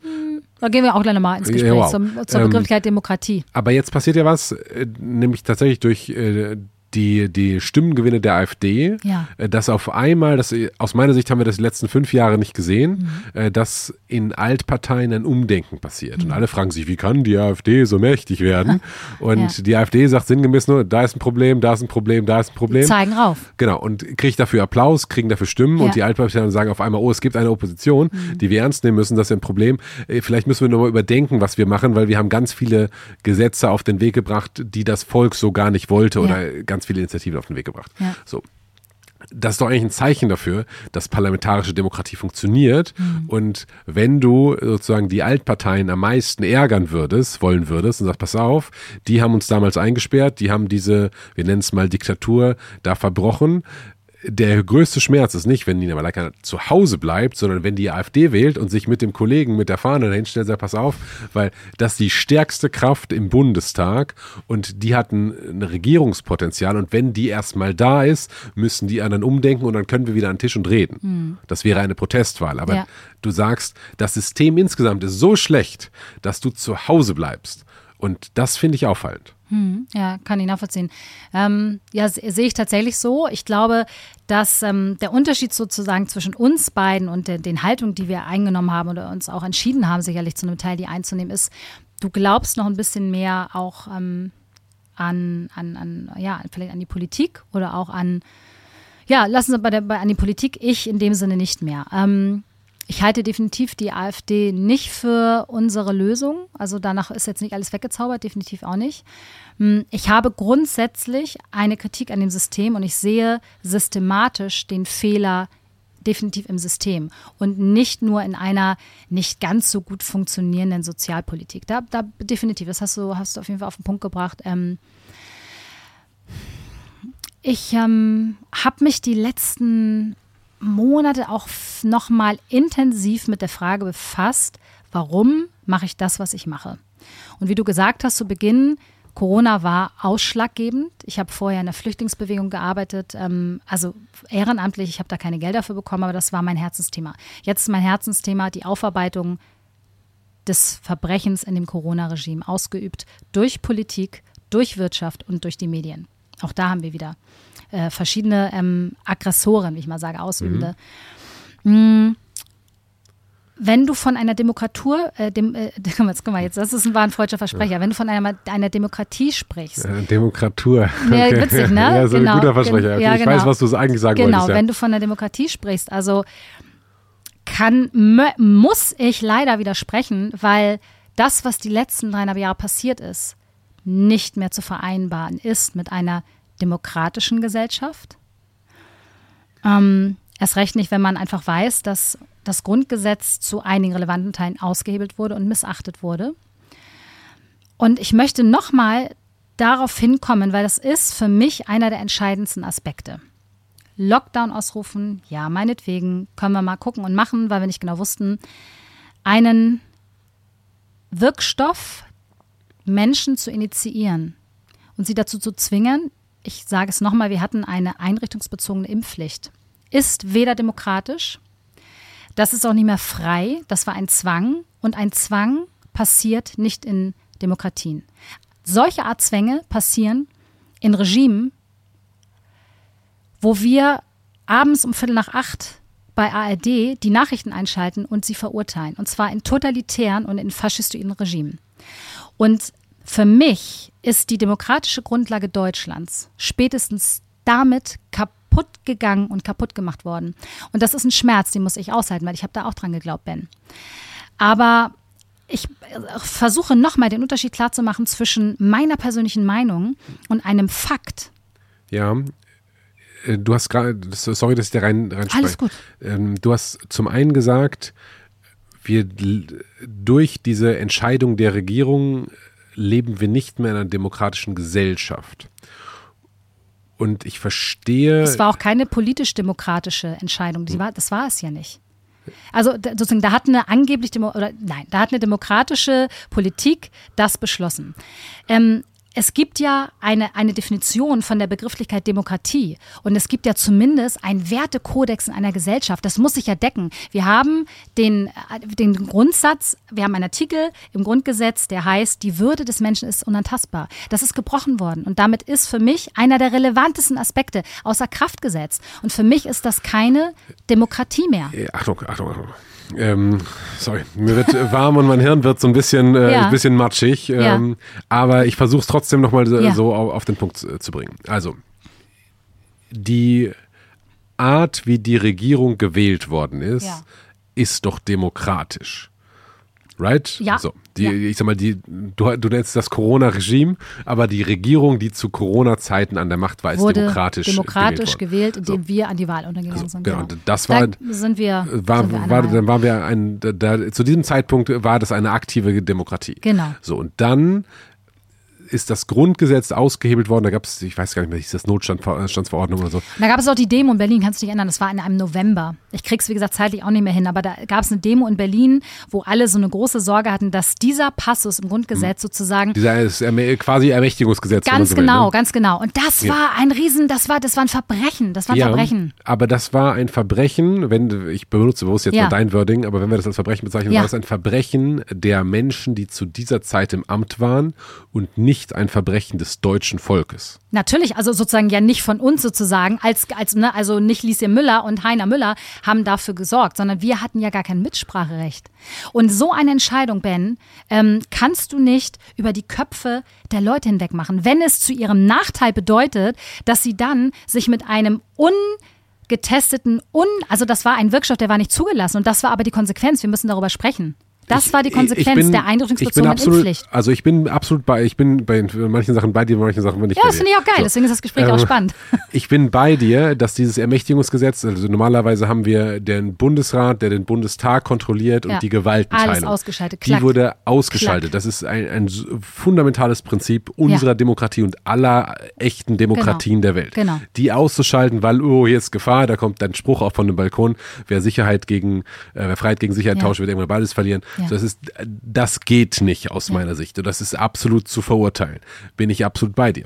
Wenn du aber sagst, ein Zwang, da, so hast du dann weiter ausgeführt, Mhm. ist etwas, was in totalitären Regimen kommen, nicht in der Demokratie, ähm, erzähle ich dir eine Geschichte, als ich 18 war, da habe ich einen Brief bekommen, der war von der, vom Kreiswehrersatzamt, da stand Ladung drauf zur Musterung. Ah. So, und da lebten wir safe noch in einer Demokratie, sofern. Ja. Ne? Und auch in der Demokratie gibt es gewisse Zwänge, wie beispielsweise die Musterung. Ich habe mich damals, ich hatte da keinen Bock drauf. Ich war halt 18, Hm. musste mich da ausziehen, befummeln lassen. Ich dachte so, was für eine Scheiße, kann ich da Hm. irgendwie rauskommen? Habe ich mich sehr intensiv mit beschäftigt? Nein. Hm. Auch wenn du damals verweigert hast, musstest du zur Musterung, Ja, weil schlimm. der Staat sagt, wir oder gesagt hat, zur Erhaltung unserer Wehrhaftigkeit, unserer Souveränität Schlimm. brauchen wir eine Armee. Ja. Aber das, wir brauchen doch eine Armee und also das ist eine andere Dis- Diskussion. Aber es gibt grundsätzlich Zwänge eines Bürgers, die selbst in einer Demokratie bestehen können. Wie beispielsweise die, die, der, der Militärdienst Ja. zur damaligen Zeit. Und da sind wir ganz klar unterschiedlicher Meinung. Und das ist ja auch ähm, wichtig und gut, darüber zu diskutieren. Ähm, das ist genau wie die einrichtungsbezogene Impfpflicht ähm, zu Corona-Zeiten. Ähm, du kannst und darfst und solltest niemanden dazu zwingen, im Namen eines Volkes oder für ein Volk, für einen Staat in den Krieg ziehen zu müssen. Das ist ein derartig massiver Irrtum. Das ist für mich das, das, ist für mich das nächste Verbrechen. Das war vorgelagert. Ich bin absolut gegen eine Wehrpflicht. Äh, die gibt's ja Gott sei Dank mittlerweile auch nicht mehr. Das geht gar nicht. Die können dir doch nicht sagen, dass du jetzt morgen irgendwie eingezogen wirst. Was ist denn? Und das Problem ist ja, dass Menschen das tolerieren, indem wir da hingehen und indem wir sagen, ja, das ist aber jetzt hier leider irgendwie in Deutschland so Pflicht, das müssen wir das machen. Da geht es sozusagen ja, äh, da, da geht es ja los. Und da macht man sich als Bürger, finde ich, auch gemein mit dem mit dem Verbrechen und mit dem Aggressor. Und wenn man da nicht sein möchte, darf man das nicht machen, dann darf man da nicht hin, dann musst du dich einsperren lassen. Das ist ja das, was wir sozusagen Corona-Kritiker auch gemacht haben teilweise. Es gab Ärzte, nur mal um den Link zu ziehen, die haben Maskenatteste ausgestellt ähm, für Kinder und Menschen, die einfach nicht fähig waren, aufgrund von medizinischer Indikation eine Maske zu tragen. Die sitzen heute im Gefängnis. Es gibt, glaube ich, so viele Sachen da draußen, die Leute immer noch im Gefängnis. Und es gibt so viele Sachen da draußen, die so Parallelen ziehen, die bis heute noch existent sind. Es sind über 12, 13 Mediziner gerade im Knast aufgrund von Ausstellen von Maskenattesten. So, nur als Beispiel. Und ähm, Gib mir noch mal kurz einen Link, wo wir, ich bin gerade abgeschweift. Ähm, Bundeswehr, äh, Wehrpflicht, ähm, du bist gegen die Wehrpflicht. Genau. Ähm, wir hatten, genau, wir hatten das Thema mit der, mit der Demokratie. Spätestens, wenn in einer sogenannten Demokratie Menschen einer gewissen Gruppierung gezwungen werden, sich eine Injektion verabreichen zu lassen, um ihre berufliche Existenz weiter ausleben zu können, sind wir nach meiner Definition nicht mehr in einem demokratischen Kontext. Und das müssen wir benennen, sehen und anerkennen. Weil es, wie gesagt, ähm, es ist ja. ja. Aber Moment, äh, der demokratische Kontext würde ja dann brechen. Hm. Wir, wir wählen eine Partei ja. oder mehrere Parteien, die bilden dann die Regierung. Die ist demokratisch gewählt. Dann sagt die, Demo, die, die ähm, Regierung, fuck you Wähler, wir machen einfach das, was wir wollen. Ja. Wir ignorieren das, wir hebeln eure Kontrollfunktion Ganz aus. Genau, dann ist so, es. Aber solange das Volk der Meinung ist, die, Mehrheit ist der Meinung, wenn wir in einer direkten Demokratie leben würden, hätte man jetzt die, die Impffrage sozusagen dem Volk gestellt Ganz und genau, 51 Prozent hätten gesagt, äh, okay, wir brauchen eine Impfpflicht, ja. dann wäre hätte die Impfpflicht ähm, genauso gekommen und dann würden wir immer noch in einer Demokratie leben, die halt vielleicht sehr strenge Gesetze hat, aber es wäre immer noch demokratisch und nicht undemokratisch.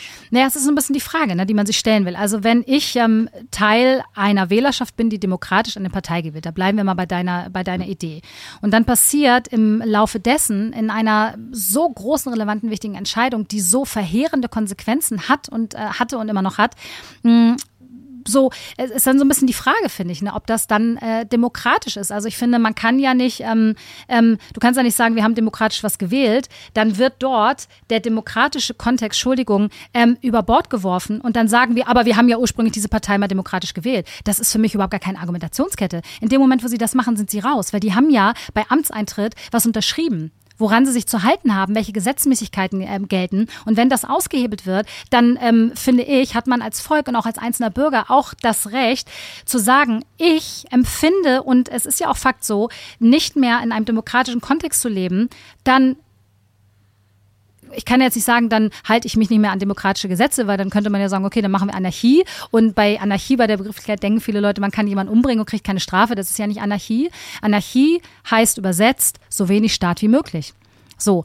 Und da ist sozusagen wieder ein bisschen die Frage nach, ähm, wie ist jeder eigene Mensch geprägt? Wie, von, von, vielleicht von Kind auf an schon, Kindheit auf an schon. Ich bin ja so geprägt, habe ich dir versucht, ähm, habe ich erzählt, mit einer eher Linksmutter, die mhm. sehr freiheitsliebend, wo ähm, das Recht des Einzelnen sozusagen ähm, nicht über dem, äh, ähm, nicht über der, dem Kollektiv mhm. steht, aber wo ich zumindest entscheiden möchte für mich allein, solange ich dem anderen keinen Schaden zufüge. Wenn du jetzt sagst, okay, ich wurde dann ausgemustert und ich musste zum Bund, habe ich mitgemacht, weil man das halt so machen muss, Leute wie ich hätten das nicht gemacht, dann hätten die mich eingesperrt. Und die Frage ist, wie weit gehst du mit bei dem sogenannten demokratischen Gedanken, der so missbraucht wurde? Definierst du das für dich dann noch als Demokratie? Ich nicht. Ähm, und was bist du bereit, auch eventuell zu tun oder zu geben? Was wäre denn, hätte es eine Volksabstimmung gegeben? Ja und hätte oh, sich ja. das Volk für eine ja. Impfpflicht entschieden. Ja, hab, wäre das für dich dann ein, ein demokratischer Staat oder wäre das für dich kein demokratischer Staat und keine Demo eine demokratische Entscheidung? Ja, wenn wir mal die Schweiz angucken, die haben ja diesen Volksentscheid und da ist es ja teil, also da ist es zweimal ja so gelaufen, dass sie auch für die Pandemie-Maßnahmen, Corona-Maßnahmen da alles gestimmt haben für die Maßnahmen. Ne? So. Und dann ist es war es so, dass viele meiner Freunde geschockt waren, gesagt haben, okay, alles klar, das ist ein bitterer Status quo, wo wir stehen, aber die haben es in der Mehrheit so entschieden. Ähm, jetzt muss man sich dem vermeintlich beugen, dann habe ich aber immer noch die Entscheidung. Es gibt einen ganz wichtigen Unterschied, Ben. Ich entscheide für mich und mein Leben. Und wenn die Politik etwas anordnet, ist mir scheißegal, ob das die Politik ist, die angeblich demokratisch gewählt wurde, oder ob das per Volksentscheid passiert. Ich entscheide spätestens dort, mich zu widersetzen, wenn eine Masse und Gruppe von Menschen entscheiden möchte über eine andere Gruppe, was sie in den Körper reintun. Sorry, es ist mir scheißegal, wie das definiert wird. Wenn das Demokratie ist, bin ich raus. Dann mache ich Anarchie. Das darf nicht passieren. Sowas darf nicht passieren, weil das ist ein Zustand und ein Vorgehen und ein Verbrechen in meinen Augen, was wir in anderen Staaten ähm, begutachten, von oben herab begucken, wo wir uns einsetzen für Menschenrechte und wir lassen so etwas bei uns in Deutschland zu. Das war die rote Linie, die sogenannte rote Linie und die ist intensivst, brutalst überschritten worden. Das muss für meine Verhältnisse und für viele Menschen in meinem Kreis aufgearbeitet werden. Es muss benannt werden. Und diese Menschen, die dafür zuständig sind, müssen, und jetzt komme ich zum Punkt, juristisch verfolgt werden und die sollen alle juristisch belangt werden. Ich möchte jetzt nicht sagen, was man den Leuten sozusagen, was man mit denen machen sollte. Ähm, aber die müssen juristisch belangt werden dafür. Und zwar, es sind sehr viele in der Masse. Warum werden sie nicht juristisch belangt? Ja, ich war jetzt gerade für vier Tage im, äh, hier in Köln, wir sind ja in Köln gerade ähm, im Hilton Hotel bei der internationalen AFA-Tagung. Die AFA sind die Anwälte für Aufklärung und das war super spannend. Da waren bestimmt 13 Anwälte aus unterschiedlichen europäischen Staaten, die unterschiedlichste Vorträge zu unterschiedlichsten Themen gehalten haben. Ähm, es ging natürlich um die, um die Corona-Maßnahmensituation, um auch historisch gesehen vieles, was davor lag, wie konnte es dazu kommen? Es ging hauptsächlich um diesen WHO-Pandemievertrag, der ja äh, wirklich. Du, sorry, du hast schon mehrmals WHO-Pandemievertrag, hm. ja. ich weiß da nichts drüber. Kannst ah, okay, du mich krass. kurz abholen? Ja, solltest du wissen, solltest du ja. wissen. Und da braucht man gar nicht viel wissen, das ist einfach ganz kurz und knapp erzählt. Ähm, die Weltgesundheitsorganisation hat einen Vertrag sozusagen in der Schublade, ich sag's mal so. Und ähm, es sollen Verträge geschlossen werden zwischen der WHO über diesen Vertrag mit den einzelnen Staaten. Also als Beispiel, Deutschland unterschreibt diesen WHO-Pandemievertrag. Dann haben wir die folgende Situation, dass die komplette gesetzgebende Situation bei der WHO liegt und die WHO kann dann nach Belieben schalten und walten und sagen, du weißt was, im März 2024, da ist ein ganz gefährliches Virus, das kommt diesmal nicht irgendwie aus Asien, das kommt irgendwie aus Holland oder aus, aus Skandinavien, das ist ganz gefährlich für die Welt. Wir haben wieder keine Daten, wir haben wieder keine, ähm, keine Fakten auf dem Tisch liegen, aber wir rufen jetzt die nächste Pandemie aus. Dann läuft das sozusagen nicht mehr über die einzelnen Staaten, über die einzelnen Länder. Die, Pan, äh, die WHO hat dann das Recht, zu jeder Zeit ohne eine wir hatten ja diesmal auch keine Grundlage, das ist das, was ich sagte, keine Grundlage für die Pandemie. Es gab keine Zahlen, die das berechtigt hätten. Ähm, dann hat die WHO das alleinige Entscheidungsrecht und dann sind wir richtig schuldig und gefickt. Wir sind im Arsch, wenn das passiert.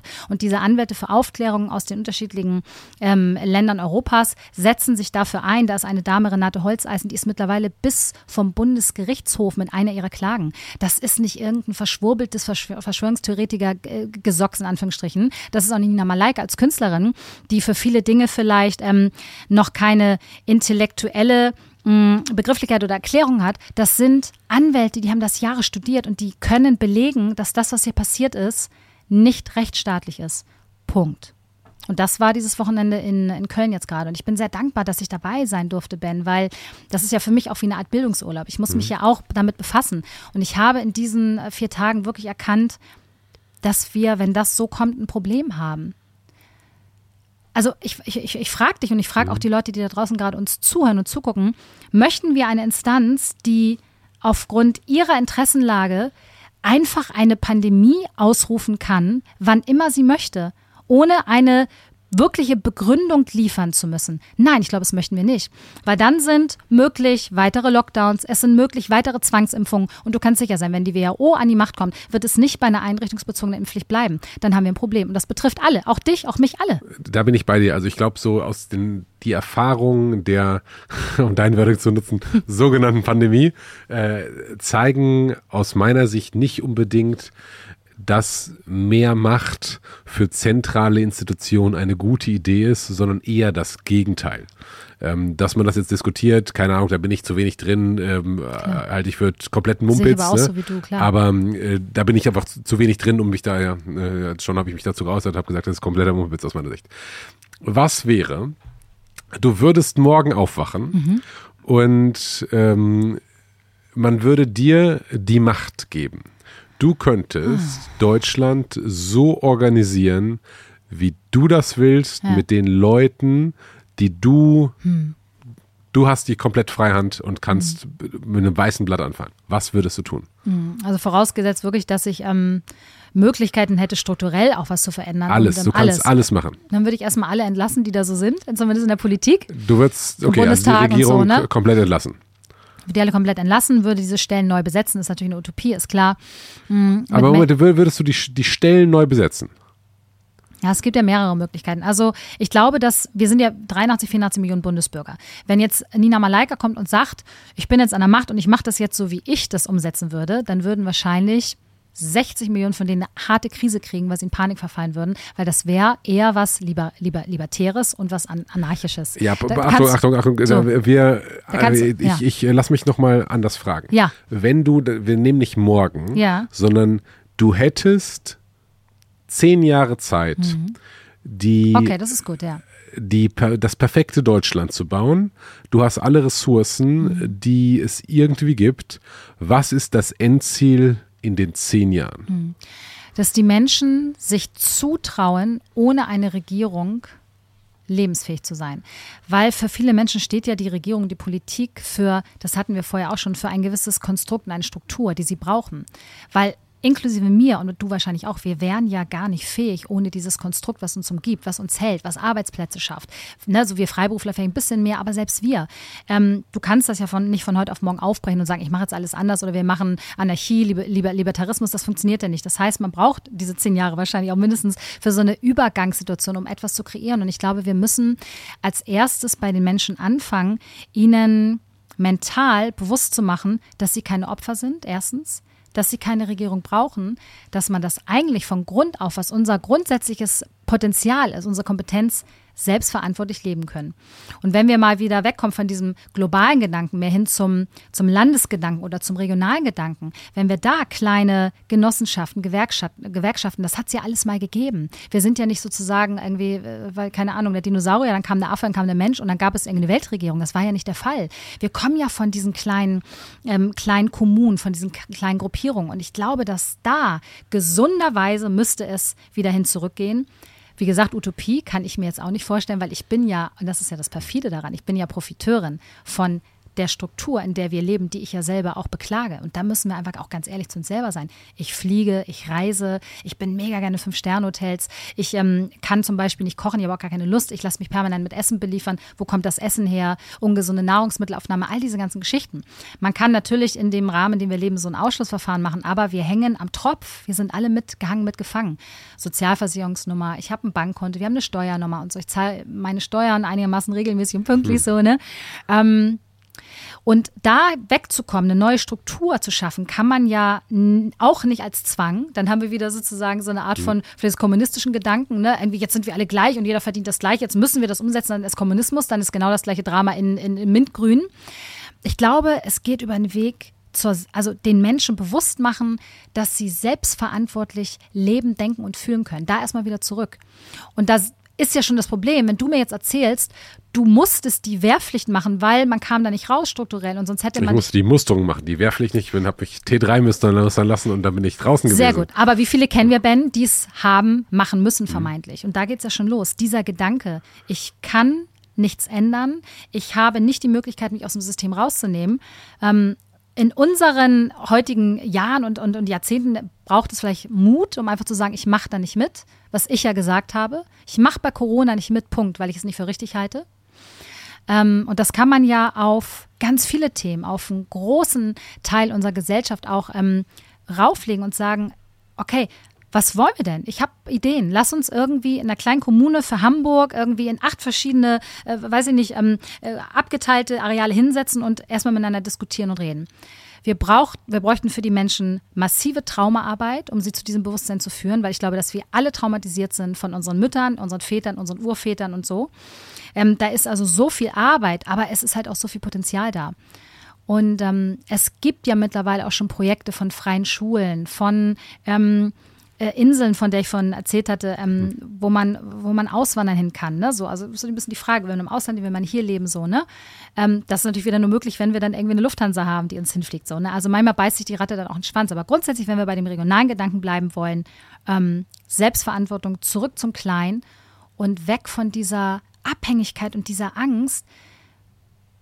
Weil wenn das System clashen würde, wenn morgen die Geräte abgeschaltet wären, hätten wir nicht zu fressen im Supermarkt. Wir sind komplett abhängig. Das und das stimmt. macht den Leuten Angst. Und deswegen, Ben, spielen sie alle weiter mit, inklusive mir.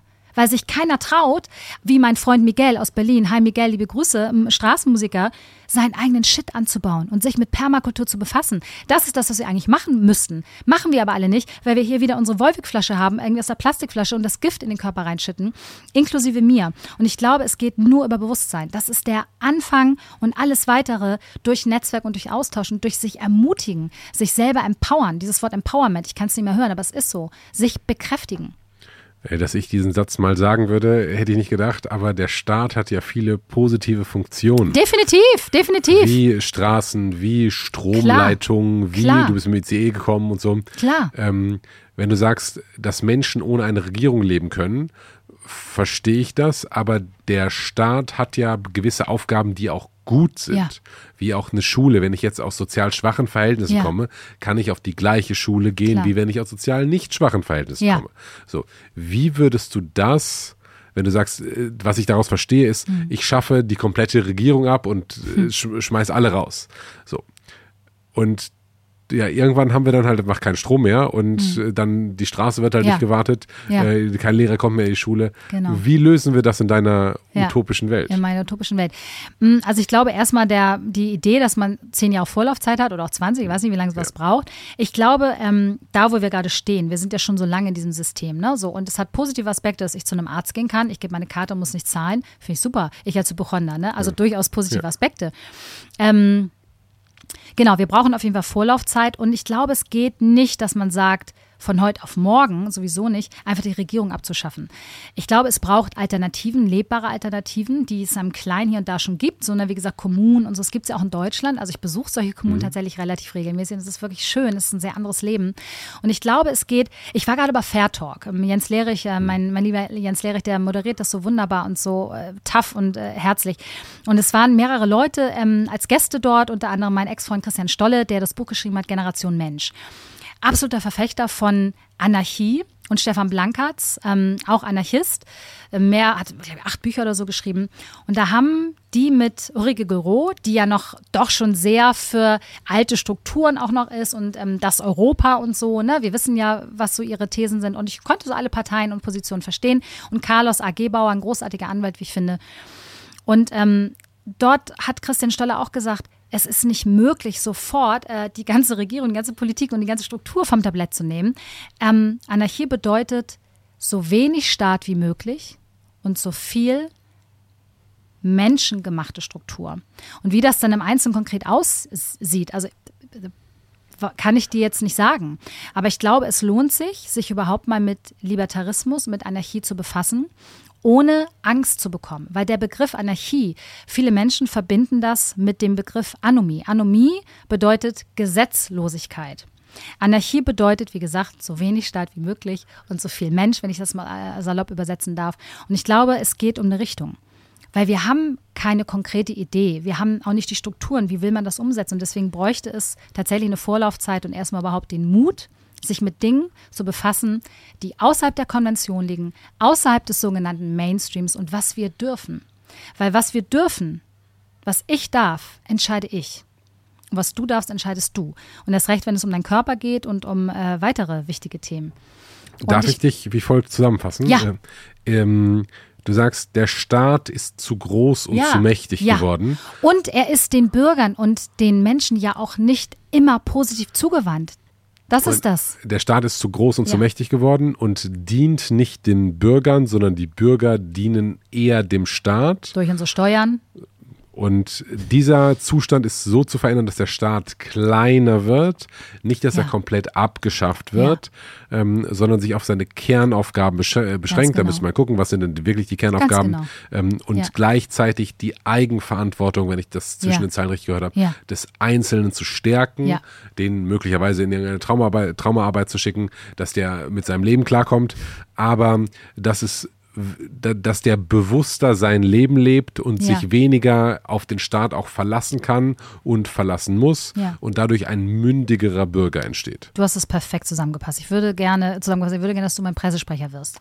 Frau Malaika, herzlichen Dank für dieses Angebot. Ja. ja, sehr gerne, weil du bist weniger verschwurbelt und du hast eine seriöse Ausstrahlung. Das finde ich gut. Du hast es, ähm, du hast es zusammengefasst. Das ist das, was ich mir wünsche. Und das darf auch es darf auch erstmal eine Utopie sein.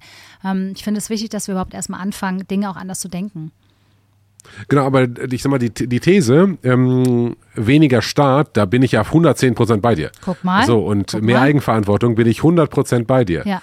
Ähm, Abschaffung des Staates, boah, ist, ist schwierig für Ja. mich. Guck mal, du bist Ähm, bei uns die Ulrike Gero und ich bin sozusagen der kleine Anarchus. Wunderbar. Wir sprechen nur ein bisschen freundlicher miteinander, als die das da getan haben, aber ansonsten Wir ich versprechen gut. sehr freundlich miteinander, ja, was mich sehr finde ich freut. gut. Ähm, ja. ja, cool. Ähm, ich habe viel verstanden, wenn ich das so, so sagen darf. Hm. Schön. Also ich verstehe dieses, der Staat ist zu groß geworden. ja, zu einflussreich. zu einflussreich Mhm. und aber auch aus, aus meiner Sicht jetzt beispielsweise äh, zu wenig gut besetzt. Ja. Wenn der schon so viel Macht hat, äh, wenn es, ich sag mal, wenn Ja. es einen guten König gäbe Ja. von Deutschland, dann wäre das Land, wäre es richtig gut. Das Problem an halt einer Monarchie ist halt, wenn du einen schlechten König Das hast. Aber ein einzelner Mensch kann immer besser entscheiden als 300 Leute, die sich irgendwie abstimmen müssen. Also ein einzelner guter Mensch. Mhm. So, den haben wir nicht, deswegen ist Demokratie so das nächst, ähm, das, das nächst geringere Übel. Und dann zu sagen, lass uns den mal weniger machen lassen, Mhm. lass uns, keine Ahnung, Steuern runter, Ausgaben runter, überhaupt Mhm. eine Verwaltungsbau sozialere runter. Politik einfach. Also wirklich eine sozialere Politik. Äh, sozial ist ein breites Wort. Ja, Äh, gut, aber diese, die- also ich mal sozial, wie wir das verstehen. Also ich glaube, wir verstehen soziales Gefüge wahrscheinlich relativ gleich. Also es ist wirklich auch mehr bei dem Bürger ankommt, dass die Leute, wie du sagst, sich mehr entspannen können und auch wirklich mehr Freude am Leben empfinden können. Ich finde, wenn wir können nicht erwarten, wenn wir eine Hebamme mit einem mickrigen Gehalt, eine Krankenschwester mit einem mickrigen Gehalt, eine Erzieherin mit einem mickrigen Gehalt, das sind ja ist ein großer Prozentsatz unserer Bevölkerung. Wie, Bevölkerung. Wie wollen wir denn diese Leute glücklich bekommen bei einer permanenten, der Vagusnerv ist permanent angestrengt bei diesen Leuten, weil sie so am Limit sind ihrer eigenen finanziellen Existenz. Das ist ja eine große Masse unserer Bevölkerung. So. So. Also, Ja, das sind ja nicht also. Leute, die Kryptos liegen haben, weißt du so? Ja, Unbedingt, aber, unbedingt. aber jetzt kommt was sehr Unpopuläres. Ja. Äh, der Preis in einer äh, freien Wirtschaft bildet sich durch Angebot und Nachfrage. Ja, ja. Und jeder, der Hebamme wird oder Krankenschwester, das sind alles ehrenvolle Berufe, Mhm. weiß, dass er damit keinen Ferrari fahren wird. Mhm. So, ich sage nicht, dass das, dass man denen nicht mehr Geld geben soll, aber zu, wo soll das Geld herkommen? So, es ist ja nicht so, dass irgendwo Wo kommt denn das Geld her von den Menschen, die 12.000 Euro im Monat verdienen, weil sie in der freien Wirtschaft irgendeinen Mist erzählen? Ich habe einen Freund, der ist ähm, Rhetoriktrainer. Nee, das ist ja noch ein ganz ähm, seriöser Beruf. ähm, mein Freund Nick ist Geil, dass du, der, derjenige, dein Freund, der Rhetoriktrainer ist, der jetzt sieht, äh, wenn, wenn du denkst über verrückte Berufe, ich habe einen Freund, der ist Rhetoriktrainer, der dachte gerade, scheiße, Ja, genau, das genau. will ich. Nee, nee, doch nicht, das ist doch ganz okay. Nein, ich habe mal einen Kurs bei ihm gemacht, das war wirklich sehr Okay. aufschlussreich und hat auch viel mit Psychologie zu tun und äh, Bühnenpräsenz. Nein, ich habe einen äh, Freund, der Nick, der ist Trendforscher. Und ich durfte Nick mal begleiten bei seinen Kursen, die er so gibt. Ähm, was heißt Kursen? Also eigentlich, der geht auf eine Bühne und erzählt irgendeiner Chefetage, was für technische Trends es in 20, 30 Jahren gibt. Der kriegt pro Auftrag 6.000 bis 8.000 Euro. Wo kommt denn dieses Geld her? Kann ich dir erklären. Ja, kannst du mir erklären. Und glauben wir nicht, dass wir diese Gelder in irgendeiner Form anders verteilen können? Wer bestimmt denn, dass eine Erzieherin nur 1600 Euro netto bekommt? Der Markt. Der Markt, okay, interessant. Der Markt. Ähm, und warum dein Kollege 6.000 bis 8.000 Euro für einen mittelmäßigen Auftritt, wie du sagen würdest, oder einen guten Auftritt bekommt, ist Ja. der Grund, dass der Hebel, wenn der Management ausbildet, das Management übersieht, keine Ahnung, 1.000 Mitarbeiter, 10.000 Mitarbeiter Mhm. und aus diesen 6.000 Euro Investment werden 60.000 Euro Profit. Mhm. Die gehen dann wieder in Gehälter und in Steuern an den Staat zurück. Mhm. So, wir haben in Deutschland ein sehr, sehr, wir alle stöhnen darüber, dass Krankenschwestern und Pflegeberufe und so zu wenig Geld ver, ähm, äh, verdienen. Aber du sagst auch, wie schön es ist, dass du mit der Karte einfach so als Hypochonder zum Arzt gehen kannst, so viel wie du willst, all you can eat sozusagen. So, wir können nicht beides haben. Wir können nicht hohe Gehälter in Pflege und den ganzen Kranken, ich nenne es mal Kranken, Krankenberufen, wäre mehr negativ, aber in Pflegeberufen haben und gleichzeitig eine Verfügbarkeit für die gesamte Bevölkerung. Wenn wir nach Amerika gucken, so da ist Medizin unsagbar teuer. Die haben nicht das, das Problem, dass Krankenschwestern zu wenig bezahlt werden, sondern die wirst reich, wenn du Krankenschwester wirst, Ja. aber die haben eben eine Medi Medi genau, Medizin, die sich kaum jemand leisten kann. So, das ist die Alternative. So, einen Tod muss man sterben. Und jetzt, ich sag mal, deinem Freund, der da 8000 Euro verdient, äh, da 6000 von abzunehmen. Dem werden ja schon von den 8000 Euro 4000 abgenommen. Wie viel mehr willst du dem abnehmen und dem, dem System quasi an Krankenschwestern verteilen? So, das ist sehr, sehr schwer. Du kannst mhm. dem maximal ja 8000 Euro abnehmen, aber dann hat er selbst nichts mehr. Mhm. Und wenn du dem, keine Ahnung, 80, 90 Prozent abnimmst, sagt er irgendwann, pass mal auf, ich chill lieber im Park, mhm. als dass ich diese Scheiße mache, weil das ist nämlich für mich hochstressig. Die Manager, die grillen mich, die haben ständig neue Fragen, die wollen eigentlich, dass ich verliere. So, und für 4000 Euro mache ich die Scheiße ja, nicht. Auch nachvollziehbar so. wahrscheinlich, klar. Ja, also es, was ich nur sagen will, ist, das Leben ist halt fucking kompliziert. Die Strukturen und sind auch fucking kompliziert so, ne? Also bis man da mal wirklich durchgeblickt hat und irgendwie, und ich glaube, das, das gilt es aber auch zu tun, diese Vernetzung und Verkettung zu verstehen oder zumindest versuchen zu verstehen. Ich bin ja auch noch am Anfang bei vielen Themen und nämlich ähm, ich, war ich ja nie so ein Fan von, da hatten wir zum Einstieg unseres Gesprächs, von oben macht irgendeine unsichtbare Hand. Also, ey, so, das, es ist nicht mein, das ist nicht meine Rhetorik, so fange ich nicht an zu sprechen. Ich habe auch nie gesagt, dass Bill Gates auf einen Knopf drückt, das ist mir zu lame. So. Wobei das, ich glaube, es ist halt eine coole Vorstellung. So. Dann hätten wir, ja, natürlich ist eine coole Vorstellung, weil wenn dem so wäre, wenn ein Mensch für einen gewissen Bereich allein nicht zuständig wäre, hätten wir den Verbrecher. Und ich glaube, da da, Ben, das ist, da steckt der Wunsch dahinter, einen klaren Schuldigen zu haben, um eine Situation zu ändern. Und von daher auch nochmal eine Lanze gebrochen für Menschen, die so argumentieren oder das auch glauben und glauben wollen. Ähm, viele von uns da draußen sind geschockt über das, was passiert ist und würden gerne etwas ändern und verändern. Und es gibt so viele Perspektiven und Ansätze, wie das geschehen kann. Und ein, ein Gehirngespinst meiner Meinung nach ist, wir ermitteln den Pyramidenchef da oben. Es gibt einen, der schuld ist. Und wenn wir den runterholen, dann ist alles wieder gut. Und das wird nicht funktionieren. Weil, wie gesagt, ähm, vielleicht mit der Pyramide gehe ich vielleicht sogar noch mit, aber wir haben eine Struktur von Problemen. Und ähm, das macht es halt so schwierig. Und ja, mir tut es auch leid. Ich würde auch gerne einen Schuldigen haben. Dann könnte ich selber hingehen und irgendwie ihm eine knallen und sagen, du kommst jetzt mit mir, ist Schluss. Gibt es aber nicht. Ich habe hier vor unserem Podcast heute darüber nachgedacht, also über diese Spaltung der Gesellschaft. Ja. Von Impfgegner finden halt Geimpfte schrecklich und ja. andersrum und das sind halt die letzten Menschen. Ja. Und gerade dieser Vorwurf äh, der Impfgegner zu sagen, ey, ihr habt das alles mitgemacht mhm. und weil ihr nicht aufgestanden seid, seid ihr mitschuldig. Definitiv unterschreibe ich zu 100 Prozent. So, aber das muss es doch nach dem Zweiten Weltkrieg auch gegeben haben. Dass die, die halt, ich sag mal, zumindest im leichten Widerstand waren, gesagt haben, ihr anderen Deutschen. Ich habe das alles mitgemacht.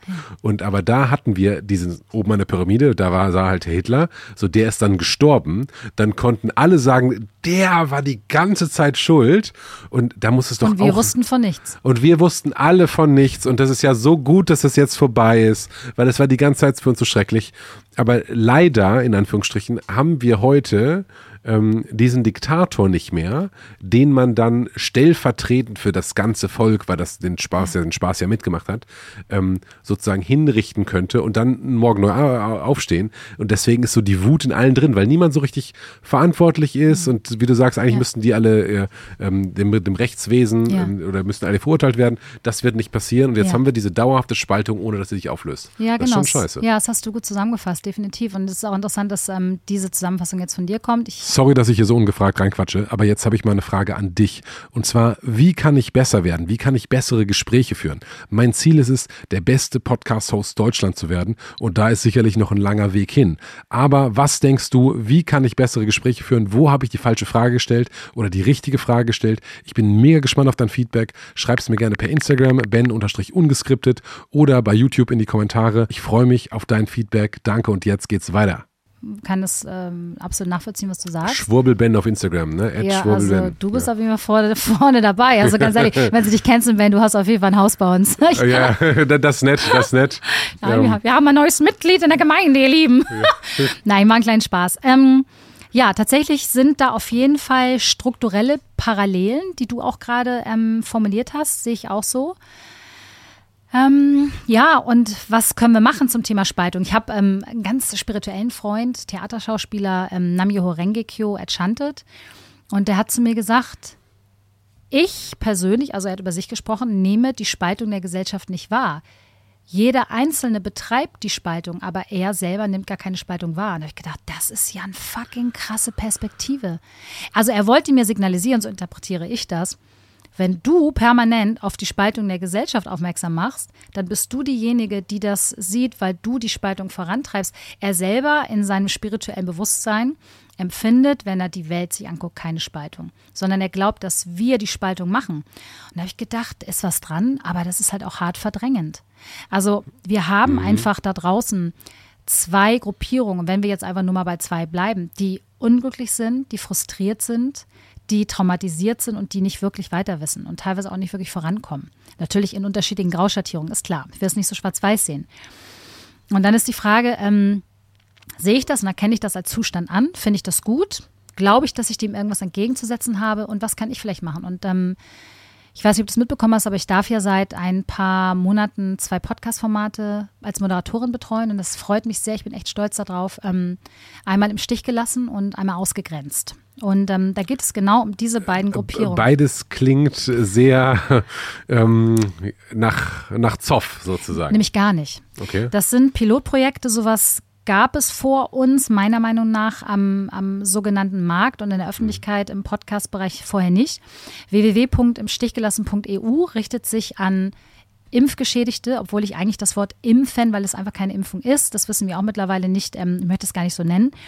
Aber es richtet sich an Menschen, die die Corona-Injektion bekommen haben und seitdem medizinische, gesundheitliche Probleme haben. Die können bei uns anrufen. Ich sitze dort als Moderatorin mit zwei medizinischen Behandlern und können ähm, natürlich einmal ihre Symptome beschreiben, auch über ihr Leid reden und bekommen dann einmal psychosoziale Hilfe, aber auch ganz ähm, ja, ganz faktisch und basal ähm, Ärztetipps genannt, Behandlungsmethoden. Das ist natürlich alles immer ohne Gewähr, weil wir am Telefon, beziehungsweise die Ärzte jetzt nicht eine persönliche Anamnese machen konnten. Ne? Aber es geht darum, dass wir auffangen wollen, dass Menschen, warum auch immer, aus Solidarität, aus Angst, aus, weil sie wieder arbeiten oder in Urlaub fahren wollten, sich haben impfen lassen und jetzt sagen, mir geht es auf jeden Fall seit der ersten, zweiten, dritten Impfung massiv schlecht.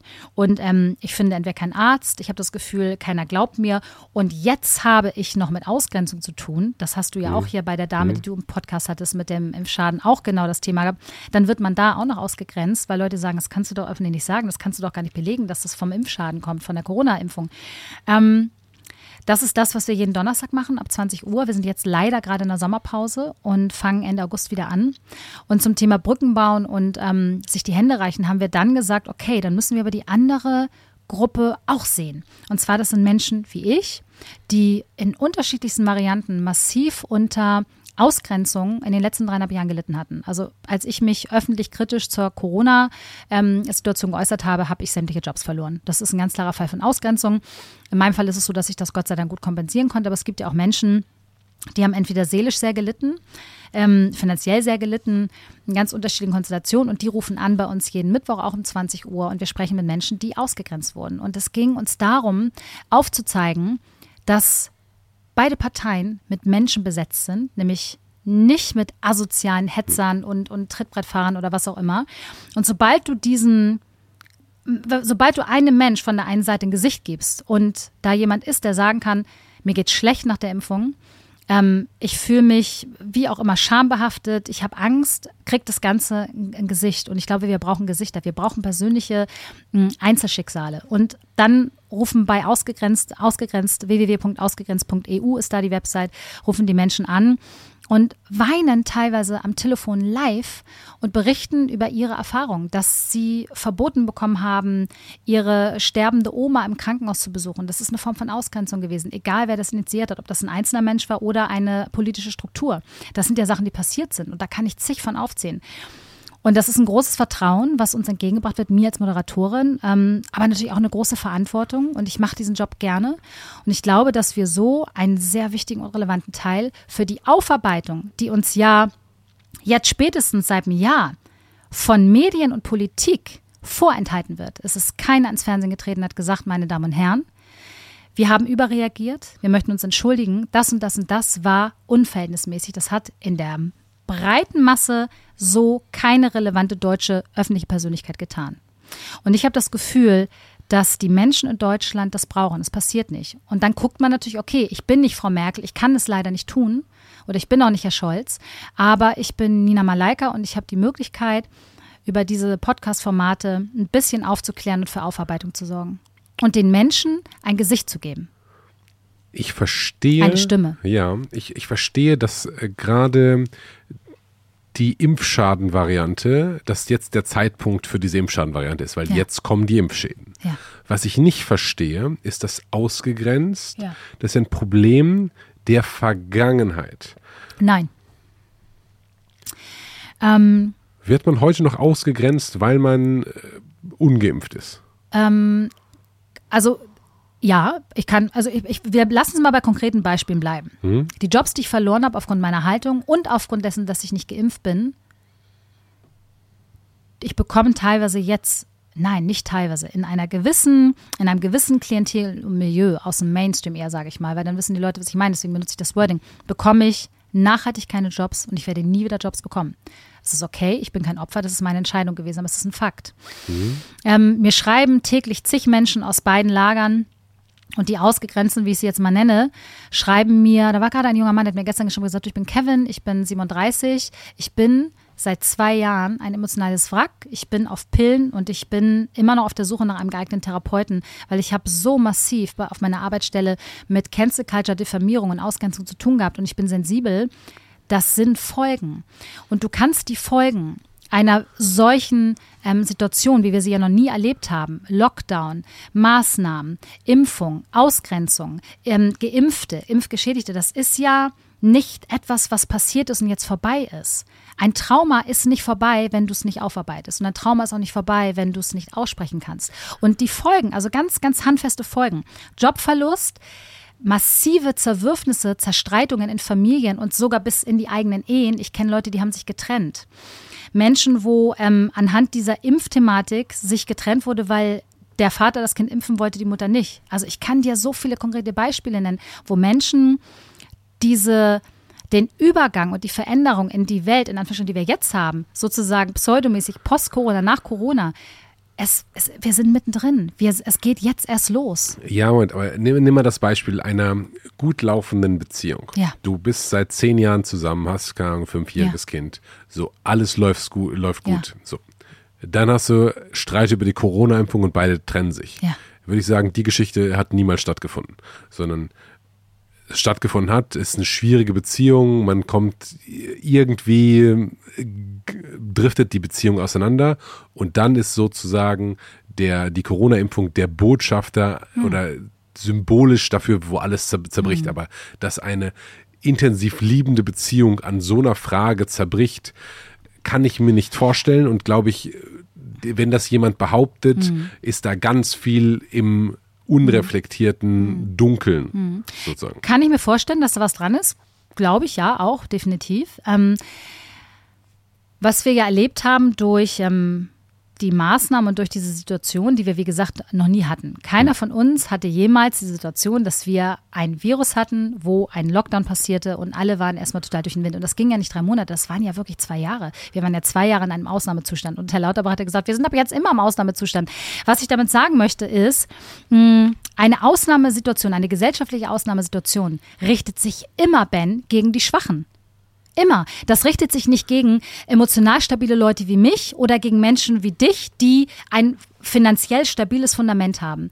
Das heißt, wir sprechen hier zu Recht, und es ist auch wichtig, dass wir darauf schauen, von Millionen von Menschen, denen es schlecht geht, warum auch immer, weil irgendetwas in ihrer eigenen kleinen Systematik oder Dynamik vielleicht nicht funktioniert hat und sie jetzt einfach nicht mehr klarkommen mit den Folgen zu tun haben. Natürlich kenne ich auch die Beispiele, denen es gut geht, die gesagt haben, du, das war eine doofe Zeit und jetzt sind wir geimpft oder nicht geimpft, jetzt geht's weiter. Aber wir müssen doch gerade jetzt bei der Aufarbeitung, die nicht stattfindet, uns mit den Schwachen, mit den Ausgegrenzten, mit den Leidenden, mit denen, die nicht wieder in die Gesellschaft zurückfinden wie vorher, befassen. Das kann doch kein Argument sein, dass man sagt, okay, diese Beziehung hat sich getrennt, das Kind ist doverweise geimpft, weil bei denen vorher schon was nicht stimmte. Natürlich, die Pandemie hat das verstärkt, was in unserer Gesellschaft eh schon Safe. schlecht war. Wie viele Obdachlose mehr gibt es jetzt? Wie viele mehr Alkoholiker gibt es jetzt? Wir haben ein so massives, erhöhtes Aufkommen von psychisch kranken Kindern und Jugendlichen. Das ist Fakt und das ist keine geschwurbelte Nummer. Das da bin ich können wir dir. Da bin mit Statistiken belegen. Und wir müssen doch daran arbeiten. Wir müssen da hingucken, wir müssen sprechen, wir müssen das aufzeigen, aufarbeiten und vor allen Dingen müssen wir, und jetzt kommt's, die Politik hat überhaupt für diese Fälle, es gab keine Hilfsprogramme. Es gab für Künstler und Gastronomen ein bisschen Geld, ein bisschen Schweigegeld, aber wo sind denn die Hilfsmaßnahmen? Für diese ganzen geschädigten Menschen. Sie sind nicht da, weil du das finanziell vielleicht gar nicht auffangen kannst, weil das so exorbitant ist. Klar, also da, da bin ich bei dir. Ich bin äh, so, bei, Moment, letzter Satz. Und im Zuge dessen, auf der anderen Seite, haben wir diverse Impfgeschädigte, denen nicht geholfen wird. Und dann sprechen wir von, die Pandemie ist beendet und es ist doch jetzt irgendwie gut, jetzt finden wir mal zur Normalität zurück. Wir haben ganz viele Menschen, die haben einen Impfschaden, die werden medizinisch nicht versorgt, nicht adäquat, die werden nicht aufgefangen, weil die Ärzte gar nicht wissen, was sie mit denen machen sollen. Es werden keine Gelder zur Verfügung gestellt. Wie lange redet Herr Karl Lauterbach jetzt schon von ähm, den sogenannten 100 Millionen, die für Long-Covid-Betroffene zur Verfügung gestellt wurden oder werden sollten? Das hat nicht stattgefunden. Es ist nicht einmal die Rede gewesen von Menschen, die Schäden nach der Corona-Impfung haben. Es ist ein komplettes Ausbleiben. Es ist ein absolutes Versagen und ich unterstelle den Beteiligten und Verantwortlichen, dass das bewusst unterdrückt wird. Weil anders, Ben, kann ich mir das nicht vorstellen. Was ist denn der andere Grund, der Alternativgrund, warum Deutschland so umgeht mit der Situation, die wir hatten? Ich kenne keinen. Ähm, gute, gu gute suggestive Frage, Nina. Äh, was ich mich Ich frage. bin Bauchmensch. Äh, ich, ich hörte davon. Z zwei Dinge. Also wenn du, wenn du sagst, ich verstehe, dass du da in dem, in dem Thema tief drin bist und ich verstehe auch, dass du da emotional verwurzelt Aber das bist. solltest du auch sein, Ben. Das sollten wir alle sein. Ja, aber Moment, Moment. Du sagst, wir haben das noch nie erlebt, eine solche Situation mit zwei Jahre Lockdown. Bin ich dabei. Aber das Leben. wir haben auch noch nie eine Zwangsimpfung erlebt. Wir haben auch noch nie einen Lockdown erlebt. ja, vor 70 Jahren hatten wir sieben Jahre Weltkrieg, da war Deutschland komplett zerstört, Gut, irgendwie die aber Hälfte ich bin der männlichen. 40. Ich kann ja, nicht von den 40 Jahren sprechen. Das waren keine geilen Zustände, aber insgesamt unser Leben ist sowas von locker, easy. Äh, Wir lassen uns jedes Essen liefern und es gibt wenig Schwierigkeiten in unserem aktuellen hochluxuriösen Leben. Und da ist zwei Jahre irgendwie im Zimmer zu sitzen ein echtes Problem, weil wir möglicherweise echte Probleme gar nicht mehr so richtig kennengelernt haben, weil wir haben alle eine Heizung, wir haben alle immer genug zu essen. Niemand in unserer Jugend ist verhungert. So, oder hatte irgendwann musste mal zwei Wochen irgendwie nichts essen. So, das ist eine Situation, die wir nicht kennen, die die Generation unserer Eltern und Großeltern durchaus noch kennt. Von daher glaube ich nicht, dass wir in den schlimmsten Zuständen jemals in Deutschland leben. Äh, Ich weiß nicht, ob wir, möglicherweise haben wir die schlimmste Regierung, die wir jemals hatten, das, das ist durchaus möglich, aber ich glaube, dass der Gesamtlebenszustand ähm, Zustand nicht unbedingt der schlechteste ist. Dann zu den Impfschäden. Was ich überall höre, ist so der, der, der Grund, die Melodie der Opfer, der Opferrolle. So.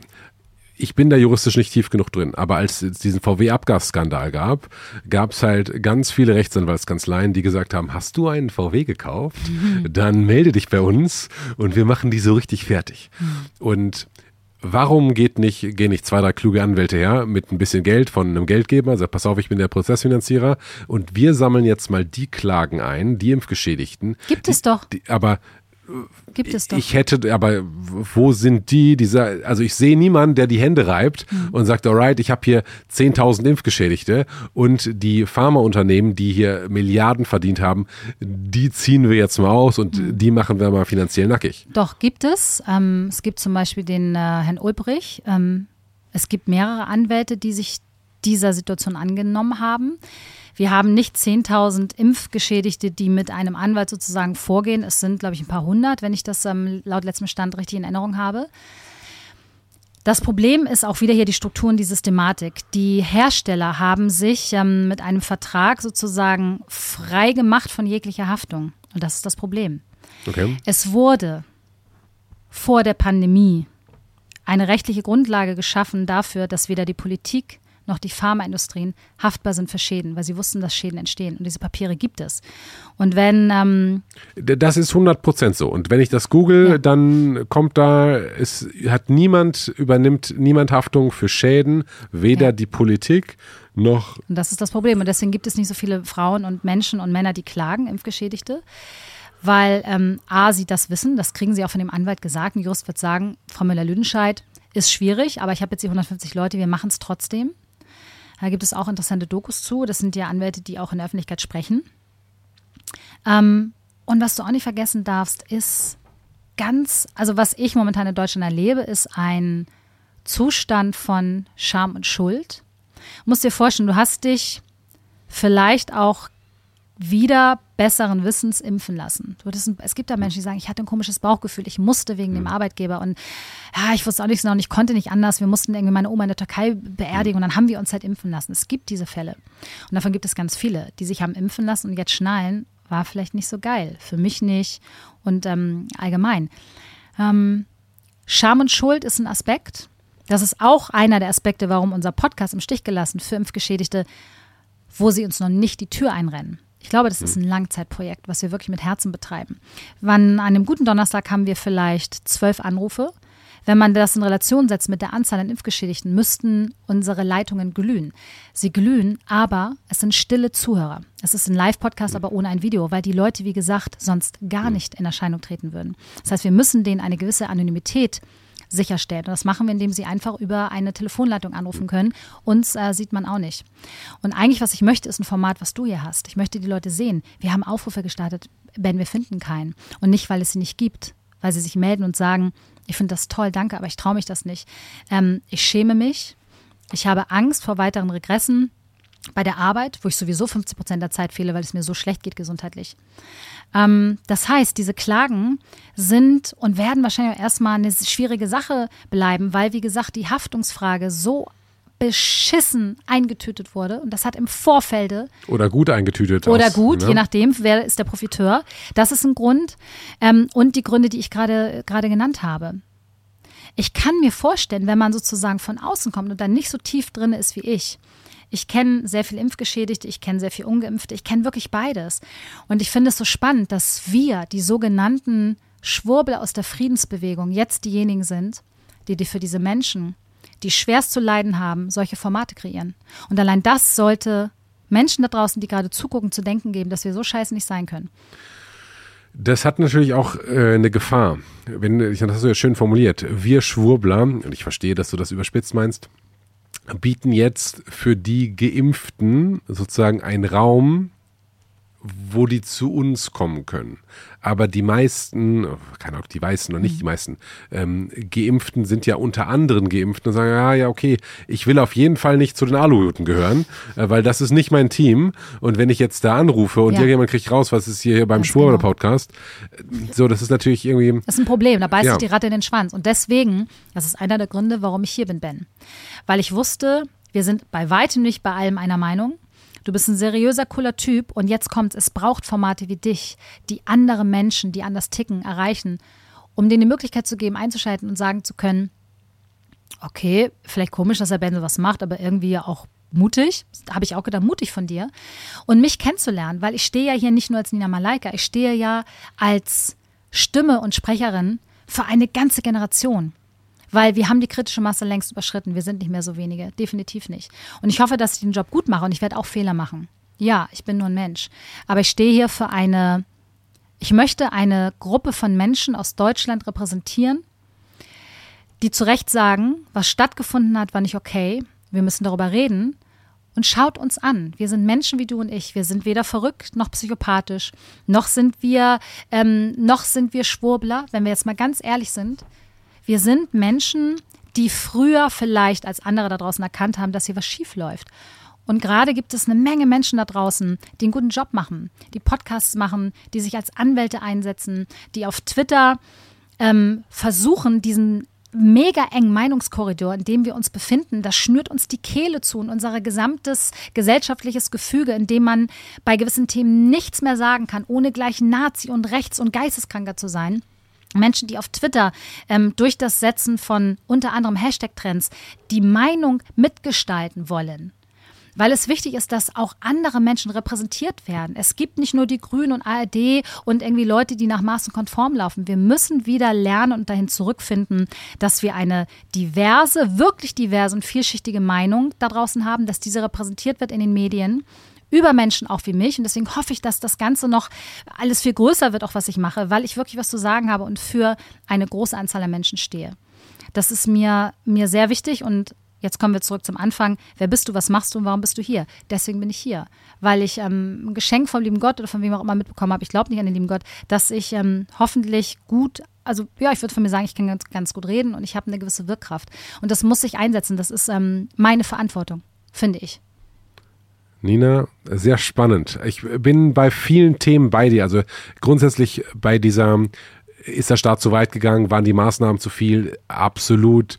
Ähm, bedürfte es mindestens eine Entschuldigung? Auf jeden Fall bedarf es einer Aufarbeitung. Und du bist hoffentlich auch gegen die einrichtungsbezogene Impfpflicht, hoffe ich doch? Ja, selbst, wenn ich jetzt sage selbstverständlich, äh, einrichtungsbezogene Impfpflicht heißt. Dass Menschen sozusagen im Krankenhaus gearbeitet haben, als Krankenschwestern, Ärzte, die waren verpflichtet, sich impfen zu lassen, sonst hat man sie gefeuert. Und da gab es natürlich viele Einrichtungen, wenn du im medizinischen Sektor arbeitest. Und das ist ja Fakt. Also die waren wirklich gezwungen. Wir müssen es verstehen. Es gab Leute, die ihre Arbeit nicht ausleben konnten zum Thema ausgegrenzt, mhm. wenn sie nicht gezwungen waren. Das hat in Deutschland stattgefunden. Das ist das erste Mal in 40, 41 Jahren, in denen ich das erlebe. Ich weiß nicht, hat es das im Hitlerregime gegeben? Hat es das in der DDR gegeben? Ich weiß es nicht so. Aber ähm, weißt du, was ich meine? Also gibt es das im Iran? Wo gibt es das? Lass uns doch mal gucken und vergleichen. Und jetzt ist ganz wichtiger Satz. Ähm, Vergleichen heißt niemals gleichsetzen.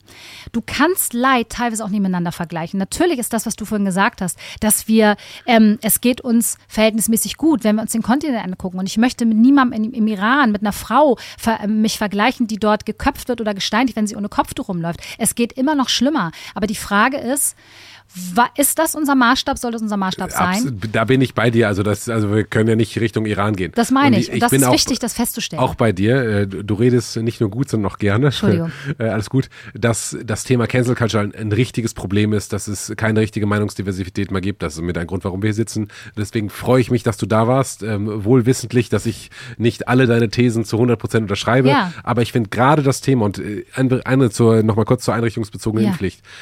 Ich finde es falsch, wenn man hergeht und sagt, ihr müsst irgendwas machen, aber wenn man Leute zwingt. Ja. So, ich zwinge dich und übernehme aber nicht die Haftung. So, das ja. geht nicht. Also ich verstehe, dass es manchmal, aus meiner Sicht muss es manchmal Zwang geben, wie zum Beispiel bei der Bundeswehr, äh, bei der Rekrutierung, halt äh, Musterung. Ja, so, wenn ich jemanden umbringt, dann muss man mich aus dem Verkehr ziehen ins so, Gefängnis, verstehe ich schon. Genau. So, aber wenn du dann im Gefängnis stirbst, weil, keine Ahnung, irgendeine Dachziegel nicht feste war, so, dann ist das die Schuld des Gefängnisbetreibers mhm. und nicht deine Schuld. Mhm. So, und wenn man sagt, pass auf, ich schicke dich jetzt in diesen Bau, ähm, dann ist das deine Schuld, aber wenn in dem Bau was schief läuft, ne, dann ist das wieder meine Schuld als der, der das entscheidet. Und wenn halt, also wenn, ich weiß, dass es in Amerika so ist, dass die Pharmaunternehmen äh, von der Haftung freigestellt sind. Ich dachte, das wäre hier nicht so. Das überrascht mich sehr, ehrlich gesagt. Und äh, das äh, finde ich nicht richtig. Und mit diesen Worten. Skandalös. Wenn du noch ein, ein gutes Schlusswort hast, kannst du das gerne droppen. Ansonsten würde ich mit diesen Worten schließen. Ja, ich möchte mich erstmal bedanken, dass ich hier sein darf, weil ich das genauso wie du das auch gerade erwähnt hast, wichtig finde, dass wir miteinander sprechen, auch wenn wir unterschiedlicher Meinung sind oder wenn wir nicht in allen Punkten der gleichen Meinung sind. Und das ist das, was man uns versagt hat in den letzten Jahren. Wir haben mitgemacht bei diesem Krieg, weil im Endeffekt des Tages ist das ein Meinungskrieg, der da draußen herrscht. Und wir sind alle auf diese auf diesen Anschlag und diese Farce reingefallen. Wir haben mitgemacht. Und ich glaube, wir müssen wieder zurück zu einer gemeinschaftlichen und verbindenden Kommunikations- und Diskussionskultur. Auch mit jemandem, der eine andere Meinung hat. Ich musste das auch lernen. Ich war so ein absoluter Hasser der AfD. Und ich habe das so, das hat mir in der Seele wehgetan. Und ähm, ich bin immer noch der Meinung, dass ich diese Partei nicht möchte. Aber wenn ich ähm, einen Missstand beklage, muss ich in der Lage sein, mich mit diesem Menschen auf der anderen Seite, mit der anderen Meinung unterhalten zu können. Alles hat seine Grenzen, natürlich. Ich muss mit niemandem reden, der irgendwie ähm, eine 13-Jährige abschlachtet und die irgendwie zerstückelt in den See wirft. Da gibt es keine Gesprächsgrundlage mehr. Ähm, aber ich glaube, es ist wichtig, dass wir lernen, uns das zurückzuholen, was man uns genommen hat. Und zwar meiner Meinung nach großmedial angelegt und gezielt, dass man Menschen spaltet und da kommen wir wieder zum Thema zurück. Social Media, es ist Himmel und Hölle zugleich. Wir können uns vernetzen, wir können Impulse rausgeben unsere, und die Meinung, der, die öffentliche Meinung mitgestalten. Und gleichzeitig war das natürlich ein Instrument, was uns suggeriert hat, dass wir Feinde sind. Und wenn wir einfach nur mal versuchen, diesen Gedanken nicht mehr zu glauben oder zumindest daran zu glauben, dass das vielleicht gar nicht unser Gedanke war, sondern dass er in uns hineingepflanzt wurde über diese Handygeräte, von denen wir so stark abhängig und Opfer sind, ähm, würde ich mir wünschen, dass wir anderen Menschen, die eine andere Meinung haben, eine Chance geben und persönlich einfach mal gucken, wer ist denn das? Und was ist denn die wirkliche Triebfeder hinter dieser vielleicht vermeintlich radikalen Veräußerungsform? Vermeintlich radikalen. In diesem Sinne, liebe Nina, herzlichen Dank für dieses sehr kurze, prägnante äh, und liebevoll vorgetragene Schlusswort. Schön, dass du da warst. Herzlichen Dank und bis zum nächsten Mal. Danke, dass du dabei warst. Wenn du Lust hast, noch mehr spannende Menschen hier an meinem Tisch zu sehen, dann lass gerne ein Abo da, gib dem Video gerne ein Like oder lass mir eine Bewertung auf Spotify oder Apple Podcast da. Das hilft wirklich, mehr Menschen zu erreichen. Ist mir ein großes Anliegen. Jedes Mal, wenn ich eine Mail bekomme, wo da drin steht, hey Ben, ich höre nur noch deinen Podcast und ist, ich nehme so viel daraus mit. Es, ich bestimme nicht mit allen Menschen überein, die du da am, Tisch sitzen hast, aber das sind gute Inspirationen. Das bringt mir für mein Leben etwas. Ich freue mich in Loch im Bauch und ich würde gerne noch mehr Menschen erreichen. Deswegen Like, Abo und eine geile Bewertung bei Spotify und Apple Podcast. Herzlichen Dank und bis zum nächsten Mal. Euer Ben.